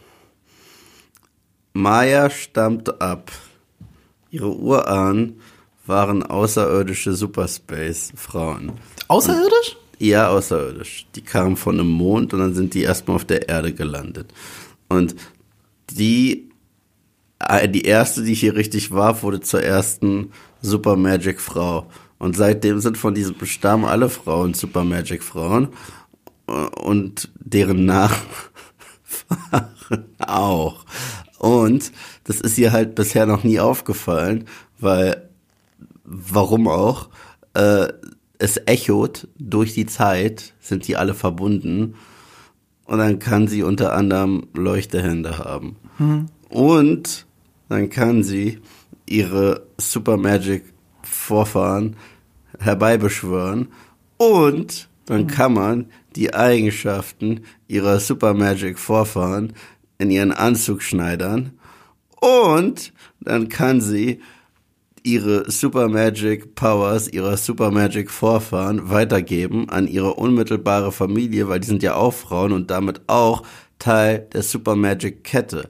Das heißt, wenn Oma mit roten Händen ein Bad Guy haut, soll das nicht lächerlich aussehen. Es sieht aber fucking lächerlich aus. Das stimmt. Also, Fuck, das musste wir haben sie ja auch nicht äh, einen Schnellkurs Martial Arts geben können und äh, das ist eine unglaubliche Story-Entscheidung, die mich auch irre aufregt. Die Ich wollte hab auch so gelacht. Ich Weißt hab das Ding so ist halt, gelacht. wie vertraut bist du mit der Comicfigur, Echo? Ja, die hat diese Fähigkeiten gar nicht. Ja. Echo, Echo hat, äh, sie, sie hat auch, äh, soweit ich weiß, nicht eine Fußprothese. Sie hat nur, äh, sie ist nur taub, aber sie hat die Fähigkeiten im Grunde genommen des Taskmasters. Ja, genau. Sie spiegelt, was Leute Genau. machen. Was Daher viel der Name cooler Echo. ist- Sie echoed die Fähigkeiten. Ja, was viel cooler ist als Space Magic Scheiße schon wieder. Das wollte ich auch sagen. Ich habe wirklich da gesessen, entgeistert. So, warum macht ihr das? Ich habe keine, eigentlich keinerlei Verbindung zur Comicfigur. Ich habe da keine Stakes drin, ne? Aber wie bei den meisten Comicfiguren, ehrlich gesagt. Ich habe mir da vorher den Wikipedia-Artikel aber durchgelesen. Und bei Echo ist es halt, die ist halt da in einem fucking Wikipedia-Artikel so viel cooler beschrieben, als die Serie sie zeigen möchte es ist ja auch so, wie du gesagt hast, äh, Bait and Switch. Man wird gebaitet mit, das ist eine grounded Serie. Nee, ist sie nicht. Und zwar Nee. ab der ersten Minute nicht. Ja, das machen sie direkt kaputt. Deswegen, ich, ich dachte, das ist eine Boots on the Ground Show wie Daredevil. Daredevil, übrigens, ich, ich rewatche das gerade, muss ich einfach sagen. Es ist für mich ein fucking Meisterwerk. Ich liebe Daredevil. Es ist ja eine der besten Comicserien überhaupt. Das haben wir auch ja, schon mal brillant. Brillant. Ja, absolut. Und ich sag mal so, Hawkeye ist ja nicht ansatzweise Daredevil-Qualität, aber das ist so spaßige Holiday-Unterhaltung mit Marvel-Charakteren. Weil es auch Okay. relativ gegroundet ist. Ja, das wollte ich gerade sagen. Aber es gibt dieses, diesen leichten Boots on the Ground Flair. Und ich dachte bei Echo, erst recht, wenn du dir die Trailer anguckst, dann denkst du nicht Space Magic Kacke. Und das fängt direkt wieder an mit so einem Rotz, wo ich dachte, ich gucke Eternals 2. Ja. Und ich, und ich fand es so schlimm. Dann ist sie auf dem Zug, und dann glitzern da ihre Hände. Und ich, was zur Hölle? Wie das kann die? Und wie das konnte die eigentlich schon immer? Warum hat sie dann nicht Hände geleuchtet in Hawkeye? Nee, So, das kann sie jetzt, wo sie es braucht, ist die Erklärung. Aber hat sie es vorher dann nicht gebraucht? Ja, und vorher vorher, aber hat sie auch, und vorher hat sie auch ihr Leben lang Visionen davon bekommen anscheinend. Was für ein Bullshit. Also so richtiger Bullshit. Und dann haben wir Wilson Fisk, dem in den Kopf geschossen Lass wurde. uns nicht gleich, lass uns nicht noch nicht sofort bei Wilson Fisk landen. Lass uns erstmal bei Echo und ihren Magic Powers bleiben. Ja, es ist so Also, du hast schon richtig gesagt, eigentlich spiegelt sie wie der Taskmaster die Fähigkeiten der anderen. Und das ergibt ja auch so viel Sinn, weil sie ist ja ein Gegenstück zu Daredevil. Was ist Daredevil? Er ist taub, ab, äh, blind, aber er, seine anderen Sinnes, Sinne sind dadurch gestärkt. Plus, ähm, ich weiß gar nicht, wie sehr das dann äh, für die Comics noch stimmt, dieses, er sieht die Welt brennend. Dieser Ra diesen Radar, den er quasi sieht, Ja, so er hat, wie er äh, hat bei so Ben Affleck. also, er hat wie so eine verschwobene Sicht. Genau. We- Weißt du eigentlich, dass es eine der beliebtesten Theorien da draußen gibt, dass ähm, äh, Daredevil mit einer anderen Comicreihe verbunden ist, die nicht mal Teil von Marvel sind? Was denn? Die Teenage Mutant Ninja Turtles. Ah. Wusstest du das? Nee, nee, wirklich, wirklich, wirklich. Das ist, äh, äh, und, und die Macher machen auch immer den. Und zwar, äh, er Welche hat ja Macher? diese. Turtles oder Daredevil? Hä? Welche Macher machen den? Beide. Sie haben sich so einen? Spaß schon häufiger erlaubt. Das Ja, liegt okay. nämlich daran, äh, dass ihm ja so eine chemische Substanz in die Augen geflutscht Mhm. ist, ne? Und der Rest ist runtergelaufen in die Kanalisation. Mhm. Ah, ich see. Okay, ja. Ja. witzig. Aber nicht ernst gemeint. So, Nein, nicht und, ernst gemeint. und, und, und, das, und das Ding ist halt, ähm, sie ist halt ein Gegenstück zu Daredevil, weil sie ja nur sieht. Das ist ja, aber, das Ding. Aber Dadurch, deswegen sie- sieht sie so gut und beobachtet so Ja. gut und macht es nach. Und das Witzige ist, es gibt eine Szene in Hawkeye, wo sie genau das benutzen. Und das finde ich sogar cool. Und Ja, hier gar nicht. Und zwar die Szene, wo sie so im, im Ring ist mit ihrem eigen, mit diesen Mafia-Kollegen. Ja.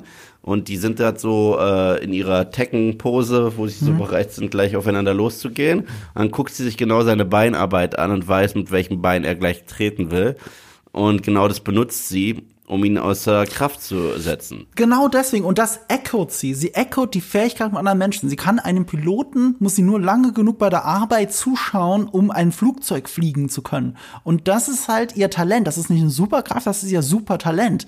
Und das macht Echo sehr viel spannender und cooler, weil das muss sie sich erarbeiten. Damit ist sie nicht einfach geboren. So, das muss sie sich aufgrund ihrer körperlichen Einschränkungen heraus selbst erarbeiten. Und das ist ja für gerade für eine behinderte Figur doch als so viel spannenderer Ansatz. Und die Serie untergräbt das die ganze Zeit. Sie Ja, aber sonst untergraben hätten wir es. doch keine Leuchtehände. Ja, sie untergraben es mit leuchtenden Händen, aber sie untergraben es auch bei einer ganz einfachen Sache. Wenn das ihr Talent ist, was sie in der Serie ja nie zeigen. Also in dieser Serie in Hawkeye wird's angedeutet, in dieser Serie gibt es dieses Talent nicht. Ähm, Lippenlesen wäre so ein Ding gewesen. Voll. Klar, ist es für, für Kennst Repräsentation, ist es super interessant, wenn alle nur äh, äh, gestikulieren, äh, Gebärdensprache anwenden. Das finde ich auch richtig. Aber die Serie ist sehr schlecht darin, es äh, die- dieses nonverbale Storytelling, von dem wir reden, das ist entweder super plakativ, weil äh, jemand mit Augmented Reality da dann gespielt wird. Oh, das dann- war so und doof. Da, ja, ich, es ist so albern. Oh, weil das dann war wird so albern. Gebärdensprache Musstest du da augmented. lachen, sei ehrlich. Ja, Gut. aber ich war auch entsetzt, weil das ist ja auch dumm. Es ist, es ist so dumm. unfassbar Klar, dumm. Augmented Reality, um das zu übersetzen für die andere Person, das ist etwas Erstrebenswertes sogar, aber das würde man ja mit Untertiteln regeln. Weil Untertitel, das, Ja. Die das kann sie der, ja auch Das ist der lesen. logischste Schritt.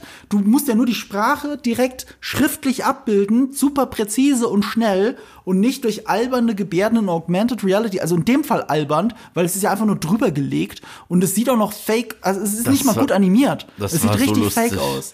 Es war so lustig, ich dachte mir, das passiert gerade nicht wirklich. Also, ja, wollen wir, lass uns Und nee, nee, nee, lass uns dabei bleiben. Das ist auch dann noch der, der Steigbügel, das ist nämlich das Storytelling der Serie. Ja, du hast dich so wenig um mich gekümmert, es geht ja um Fisk, du hast ja so wenig dich um mich geschert, dass du Gebärdensprache nicht gelernt hast. Für diese Aussage, für diesen einen Satz, gehen sie überhaupt diese Schritte, die ja total albern sind. Die Schritte selber sind schon albern. Und dann landen sie dort. Und dass sie dort landen, ist ja das, was mich schon wieder so aufregt, wie sie Fisk nicht verstanden haben. Weil den Wilson Fisk, den ich kennengelernt habe in Daredevil, der ist unglaublich obsessiv. Der fängt an, sich mit Kunst auseinanderzusetzen, weil er sich in eine Galeristin verliebt. Der will mehr Macht, also will er Politiker werden. Er ist obsessiv mit allem, was er macht. Krankhaft obsessiv. Das ist quasi sein Supertalent, weil es ihn zu Erfolg führt. Bis zu- Deswegen bis ist er auf ja auch so trifft. gekonnt manipulativ. Ja, und er lernt ja sogar Mandarin, weil er das in seiner Geschäftswelt braucht. Mandarin. Das ist für uns westliche Zungen eine der schwierigsten Sprachen, die du lernen kannst. Und er will nicht Gebärdensprache lernen? Ja, und das Besondere an Fisk ist ja auch, und das ist was, was hier voll abhanden kommt, Fisk ist äh, ja auch in der Daredevil-Serie so eine geschundene Seele. Ja. Und die als Kind viel durchgemacht hat. Aber der Unterschied ist, wenn Fisk mit Leuten spricht, hat er in der Daredevil-Serie gar keine so soziale Kompetenz. Er kann ja manchmal nicht in die Augen gucken und so weiter. Er ist schon irgendwo ein Savant schon halb, weil er sehr talentiert ist. Aber so auf sozialer Ebene, er hat seine Wut nicht unter Kontrolle, das ist die eine Sache. Aber wenn er zum Beispiel da Wesley in der ersten Season seine rechte Hand vor sich hat, Thank you, Wesley, for tending to this matter. da kommt schon fast hier Egger raus aus Men in Black, weißt du, den er auch gespielt hat. Dieser Sugar water. Ähm, äh, und das, das ist eine super Charakterisierung. Er mimt gerade, wie er denkt, dass Menschen sprechen, wenn sie sozial miteinander interagieren. Weißt du? Und das kann er nicht wirklich. Und das ist spannend. Und hier, ne, äh, er ist trotzdem die Szenerie auf und das ist toll. Aber was sie mit ihm anstellen, also da ziehen sie sich ja noch eine Superkraft aus dem Arm. Also erstens, ihm wurde ins Auge geschossen, er hat ein blaues Auge. Also das ist ziemlich, also es ist ja Next Level beschissen. So, also das kann ich ja nicht anders sagen. Das erinnert mich daran, eine der besten Serien aller Zeiten ist Akte X. Okay. Und das ist jetzt ein Spoiler, aber die Serie ist 2003 zu Ende gegangen. So, Spoiler, Spoiler, Spoiler, Spoiler, Spoiler. Ich ein ganz beliebter Charakter wird bei lebendigem Leibe verbrannt. Verbrannt, ja? Und dann bringen die den zurück für dieses neue Revival. Und ich, wie? Und hat ein Pflaster. Und ich, So funktioniert es nicht. Du kannst nicht irgendwie Asche von einem Menschen ins Krankenhaus bringen und dann pflegen die das gesund, bis da wieder Gewebe ist und dann kommt dann ein Pflaster drauf. Das, das geht nicht. Und das machen die jetzt mit Wilson Fisk. Und ähm, das zweite ist, wie wird er besiegt? Mit noch einer Superpower, die sie hat. Nicht nur glühende Hände, sondern sie kann jetzt auch in seinen Kopf reingehen und seine Vergangenheit auf ihn echoen. What? Oder die Macht der Psychoanalyse. Das ist Ja. jetzt eine neue Superkraft. Und äh, das ist ja nicht mal, dass sie ihn therapiert, so, therapiert sondern sie schubst ihn in die, in die vielleicht richtige Richtung und lässt ihn einfach so, ja, hier, mach damit, was Ja, und das denkst. ist halt auch das Krasse. Also, und dann ist einfach ein Cut und der geht wieder ins Auto und das war's. Ich so, wird das ist, was ich meinte. Ich von so, seinen Leuten und dann ist die Szene vorbei. Antiklimaktisch as fuck, genau wie du gesagt hast. ich war schockiert. Ich so, die einzige Szene, die ich mochte, war die, die im Trailer gezeigt wurde, wo sie sich als kleines Kind, was war das, ein Eis kaufen wollte. Ich wollte es gerade sagen, das war auch die beste Fisk-Szene. Ja, Mit der blutigen Hand, die zittert, wo du halt siehst, dass Vincent D'Onofrio abliefern darf. Ähm, das Ja. war die beste, das war die beste Szene der gesamten Serie. Und dann muss ich auch sagen, selbst das kleine Kind hat doofe Regieanweisungen bekommen.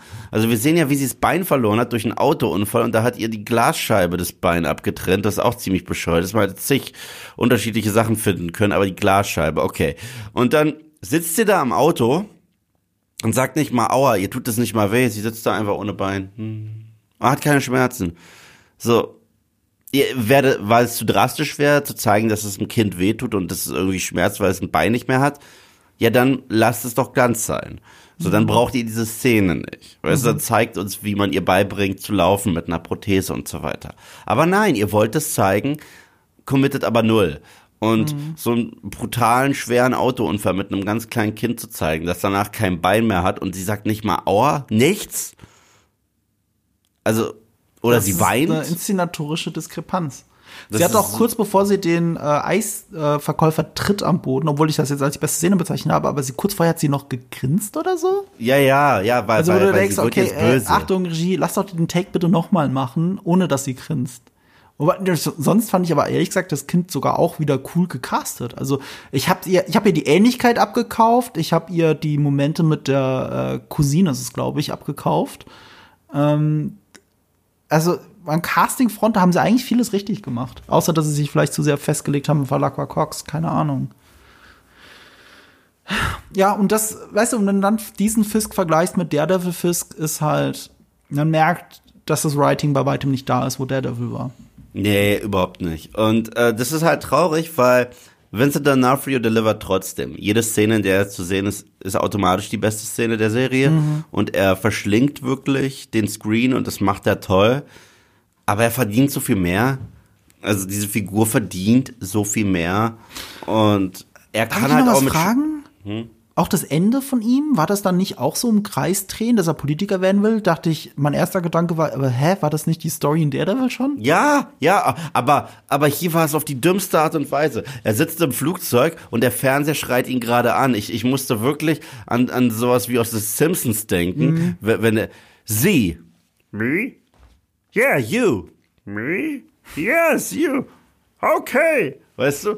Also es war halt so dumm, der ist halt im also, Flugzeug. wir Zeug- brauchen jemanden, der kämpfen kann. wir brauchen einen neuen Bürgermeister. Es muss jemand sein, der bereit ist, sich die Hände schmutzig zu machen. Sie sagen dann- Fighter. Sie Nee, sagen das Fighter. reicht nicht. Und dann ein Brawler. Und dann, das reicht nicht. Und dann, wir haben bisher keinen derartigen Kandidaten gefunden. Das reicht immer noch nicht. Jeder könnte es sein, potenziell. Es reicht immer noch nicht. Vielleicht finden wir sehr bald ein. Vielleicht guckt er gerade die Nachrichten. Und er, und, und, und er guckt einfach nur so und kriegt einfach einen Ständer. So, Nicht nur das, er sagt so, hm, Moment, ich habe eine Idee. ja, ich so, Moment, es wäre so witzig, wenn dann seine Idee was anderes gewesen wäre. So, ich hab Bock auf einen Kaffee oder so.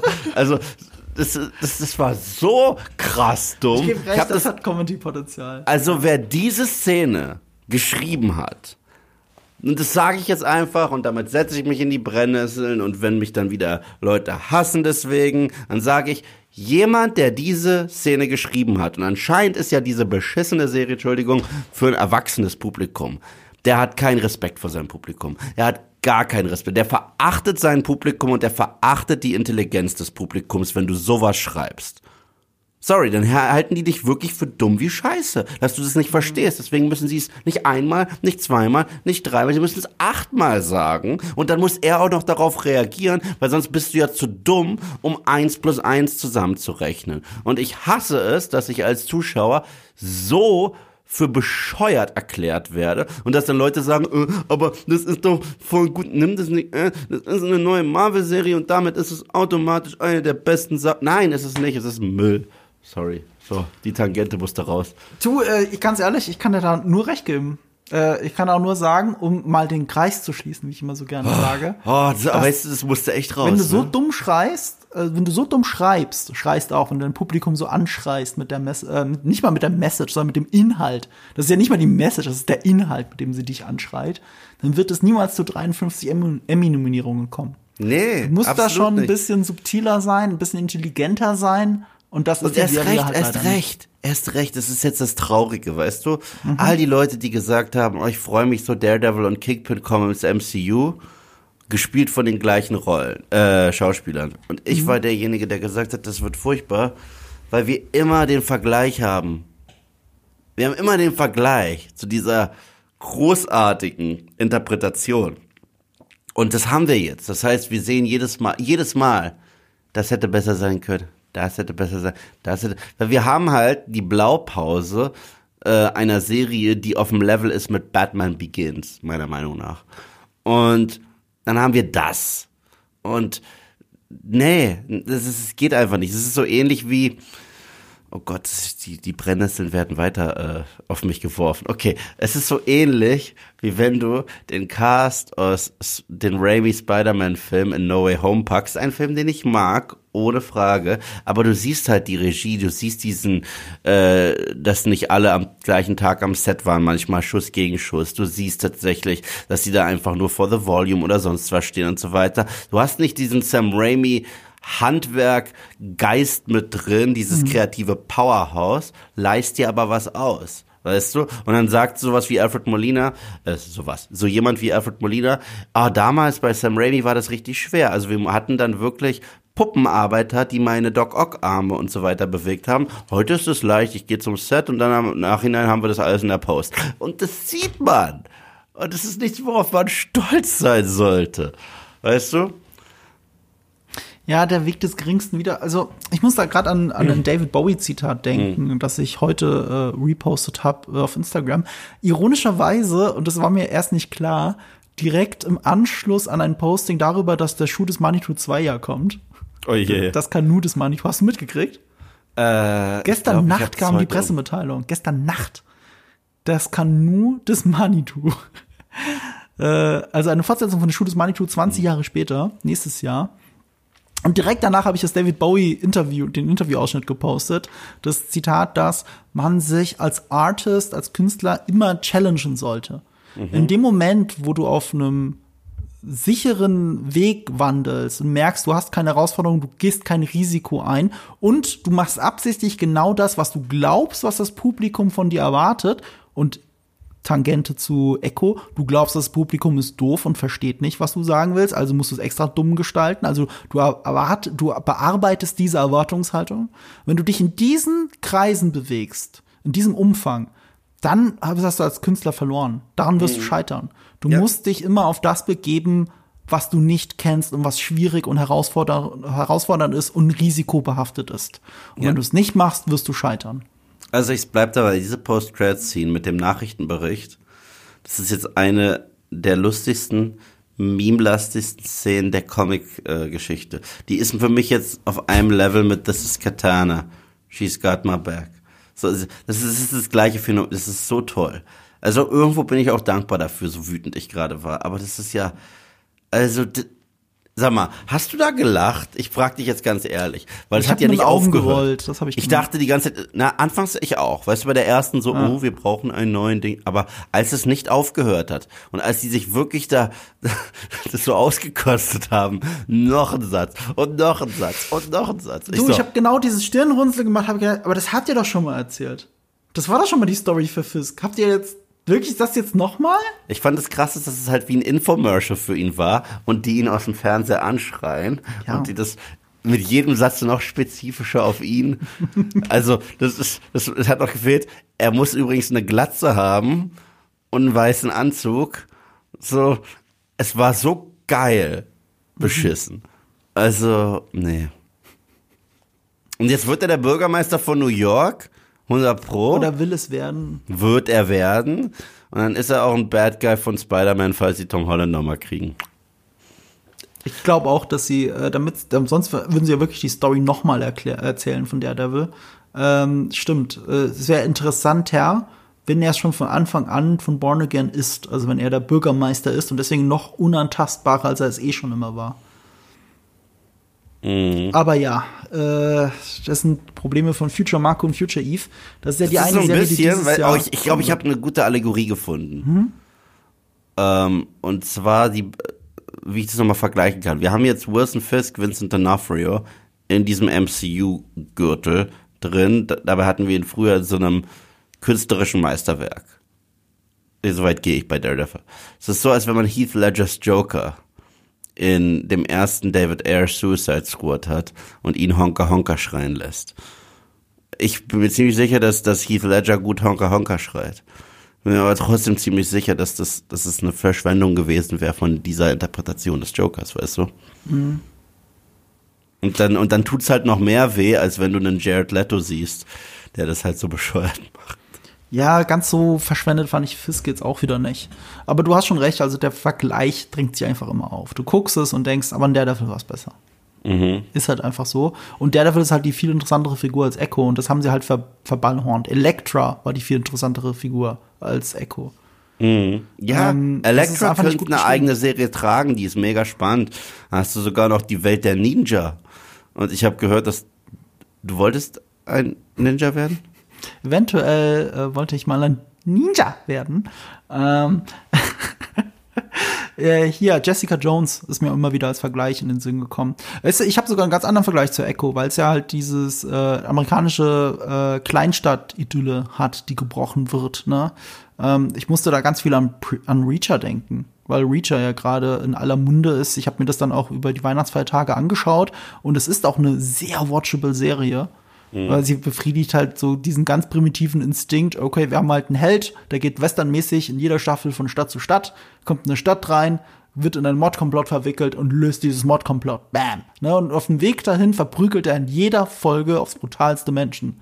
Das ist das Konzept von Reacher. Und ähm, gerade in der ersten Staffel, die ja wirklich in so einem amerikanischen, ähm, äh, weiß schon, wie nennt man diesen Belt nochmal? Die, die, der, der mittlere Westen, da gibt's auch noch so Iron Belt oder so. Ich weiß nicht mal. Weiß, weiß, ja, okay, egal. Also dieser amerikanische mittlere Westen halt, ne? Der, der, der da aufmischt, die Kleinstadt. Seit du in diese Stadt gekommen bist, gibt's hier nur Probleme, ne? Wenn quasi der, der Sheriff das zu ihm sagt. So, das ist halt alles total westernmäßig. Und das funktioniert. Und das hätte Echo hier und da channeln die das, weil die das auch sein wollen. Sie kommt zurück und sie bringt diese Familienidylle, diese Stadtidylle, macht sie kaputt damit. Sie channeln das, aber sie, sie, sie ergründen das nie. Sie lassen es einfach liegen. Und sie hat auch gar kein, weißt du, sie hat nicht mal mehr diesen krassen persönlichen Grund. Sie geht davon aus, dass Fisk tot ist. Das heißt, sie ist, sie, sie ist ein Troublemaker. Sie geht da rein und verkackt alles für ihre Familie. Da erinnert es mich gerade an was, was ich vergessen habe noch zu sagen im, im Spoiler-Part. Und zwar, ähm, die, die, was mich auch aufgeregt hat im Storytelling. Fisk will sie überreden, dass sie wieder sich ihm anschließt. Aber er liefert keine Argumente dafür. Er sagt in einem Nebensatz, in einem Nebensatz wohlgemerkt, das sind ja alles Lügen, die du geglaubt hast. Das war's. Er, er liefert nie mehr ein Argument dafür, dass er nicht ihren Vater umgebracht hat. Am Ende gesteht er es ja sogar. Aber er liefert keine Argumente dafür und sie muss nicht für eine Sekunde strugglen, ob sie sich jetzt, ihm jetzt doch anschließt oder nicht. Für sie steht das von Anfang an in der Serie fest. Es gibt eigentlich keine Entwicklung für sie als Figur, außer dass sie sich mit der Familie wieder anfreundet, auf die sie aber eigentlich gar nicht zugeht. Also sie verzeiht ihnen ja immer noch nicht, dass die sich nicht gemeldet haben oder wirft es denen immer noch vor. Bis, zum, bis zur letzten Folge wirft sie das den Leuten vor. Ne, also das ist ihre Charakterentwicklung, dass es halt eigentlich gar keine gibt und äh, dass ihr die Superkräfte in den Schoß fallen. Das ist die äußerliche Charakterentwicklung, es gibt aber keine innerliche. Sie ist innerlich dieselbe Figur wie am Anfang der Serie. Sie hat denselben Glauben, dass sie Fisk töten muss oder musste. Ähm, ja, jetzt macht sie es halt nicht mit einer Kugel im Kopf, sondern mit Gedanken im Kopf. So. Das ist so cool, mindblowing. Was für ein Wandel. Jetzt ist sie halt doch nicht mehr eine eiskalte Killerin. Aber mehr ist es halt nicht. Weißt du ist so eine was? Behauptung, die einfach nur im Raum steht und die Figur steht still. Ab der allerersten Folge. Die meiste Entwicklung macht sie in Flashbacks durch. Weißt du, was ich heute das Gefühl habe? Das ist voll spannend. Ja. Dieser Podcast ist der Spiegel-Podcast zu einem anderen, den wir mal hatten. ja. Und zwar, vor zwei Jahren hatten wir den Podcast zu Eternals. Okay? Da bist du ausgerastet. Okay, da warst du richtig anti, aber so richtig. Und ich war gar nicht so hart anti, habe ich mir das alles angehört und gesagt, ja, also so wirklich, du, ich hatte da jetzt nicht irgendwie einen Dog in das Fight, mir war das eh egal. Ja, er hat recht. So. Und jetzt sind wir, sind wir so am Ende mit Echo und ich merke so langsam, ist so, ey, Ich habe mich so ein bisschen deiner Meinung ja, ja, angenähert im Laufe des Gesprächs. ja, ich, ich merke das so krass. Ich so, I feel your anger. Ja, so ein bisschen. Wenn man das wirken lässt, das ist halt so. Du lässt die Ja, Sachen ja. wirken. Ich habe ja gerade erst gestern zu Ende gesehen. Und wie Ja, gesagt, ja. die erste Folge ist ja noch ganz gut und danach wird's wird's halt echt deutlich schlechter. Absolut. Deswegen, Ja. lass es noch ein bisschen mehr wirken. Ich schwör's dir, also für mich ist das eines der definitiv schwächeren Marvel-Projekte, wirklich. Ja, definitiv. Also, Also- da bin ich bei dir. Mit dieser übertriebenen Mittelmäßigkeit, aber dann auch noch dieses Versagen im Storytelling, dieses Nicht-Ernst-Nehmen von Behinderung, dieses, ähm, weißt du, auch, auch, auch Native Americans nicht ernst zu nehmen. Nicht ernst genug, weil das, was, wa- was die Native Americans ausmacht, wird dann dadurch verwässert, dass sie auf einmal magische Superpower hat und sie kommen ja eigentlich aus dem All. Ja, sie kommen aus Dass du dem All. verwässerst ja. Sie was- kommen aus dem All. Die, die echte und- Herkunft von Native Americans. Das ist so, was? kommen- was? Sie kommen aus dem All und haben da Superfrauen hergeschickt. Das ist respektlos eigentlich. Das ist so doof. Obwohl ich die eine Schauspielerin, glaube ich, kannte. Die eine, die, die erste, die sie dort gezeigt haben. Nicht die, die noch komisch aussah, so alienmäßig, sondern die erste, die eine Native war. Die kennt man aus irgendeinem Film. Ich weiß nicht aus welchem. Irgendwo kam die mir hart bekannt vor. Ich Mir auch, will es auch danach auch googeln. Es war halt, Ich habe dir auch halt gesagt, man kann eine Bingo-Karte leider ausfüllen, äh, wenn es um Native Americans geht, weil es gibt nicht genug gute Schauspieler. Oder Aber- überhaupt Schauspieler, nicht gute Schauspieler. Gute, äh, sind alle gut. Aber das war. Ich fand das wirklich unfassbar schlecht. Unfassbar schlecht. Und Ah. Ich habe mich hassmäßig dir angenähert, ich geb's zu. Ähm, irgendwo hatte ich da drin auch noch einen Spiegel Dark erkannt. Side of the Force. Ach, weißt du, warum wir uns beide am meisten aufgeregt haben? Für wie dumm sie den Zuschauer verkaufen. Hm. Ja, das war ja meine dumm. Tangente. Also da habe ich mich wirklich verarscht gefühlt. Da war ich wirklich sauer. Erst recht, weißt du, wenn es jetzt so eine FSK 12, FSK 6 Serie ist, okay, sei dumm. Ja. Aber die kloppen sich vor jede einzelne Folge. Hast du da richtig noch diesen Disclaimer? Mature Content. Das ist mature. Das ist mature, wirklich. Nein, ist es nicht. Das, also es ist immature. Der ist der Inbegriff von immature. Hey du, Marco. Jetzt sag mal ich. Ich? Ja genau. Ich hab da was für dich. Okay. Dann dann lass uns mit einem Ausblick enden. Was erwartest du jetzt von Daredevil Born Again? Die ja eine ähnliche, schwierige Produktionsgeschichte gerade haben. Keine Ahnung, Mann. Ich, ich, ich hab Angst. Ey, gut, we nee, weißt du was? Ich sag's mal so. Ich betrachte Daredevil Born Again so ähnlich wie ich den neuen kommenden Planet der Affen-Film entgegenstehe. Wenn's nichts ist, habe ich halt eine super Serie, die kann mir niemand madig machen. Ja. Und wenn der neue Affenfilm nicht taugt, habe ich diese glorreiche Caesar-Trilogie sogar bei mir im Blu-ray-Regal stehen und die ist, die ist einfach großartig. Ja. Ich gucke mir das an, ich schau mal, was sie können.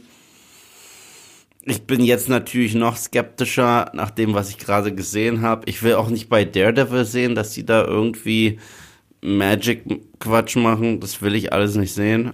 Ähm, ja, äh, man fucking cool ins Auge. Der hat ein blaues Auge. Wirklich. Er hat einfach so ein kleines. Also Matt Murdochs Vater sah schlimmer zugerichtet im Gesicht aus nach dem Boxkampf. Er hat ja nicht mal eine Austrittswunde. Also ich habe mich wirklich Nein. gefragt, ist das jetzt ein Streifschuss gewesen oder was?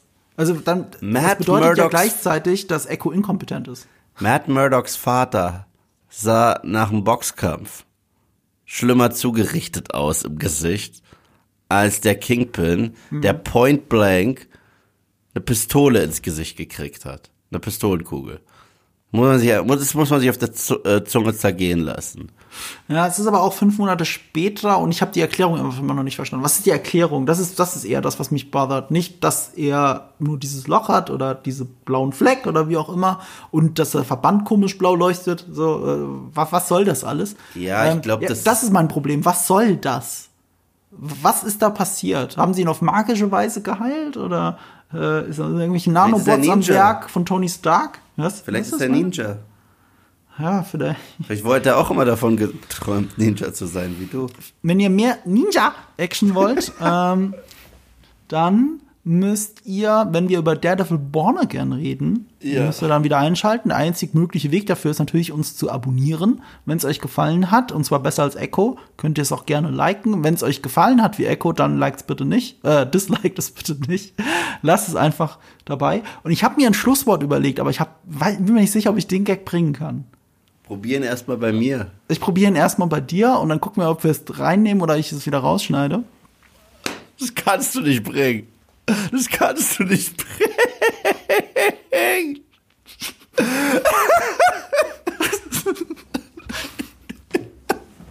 Mach du bitte ein Schlusswort.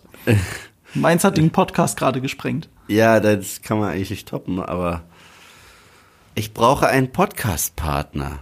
Es muss jemand sein, der einen YouTube-Kanal hat, in dem Nerd drin steht. Hm. Eventuell auch Kultur. Ähm, er hat eine Brille auf. Hm. Kopfhörer ebenfalls. Ein, ein, ein Pullover, ähm, weiß. Hm. Marco, hast du jetzt eine Idee? Are you talking to me?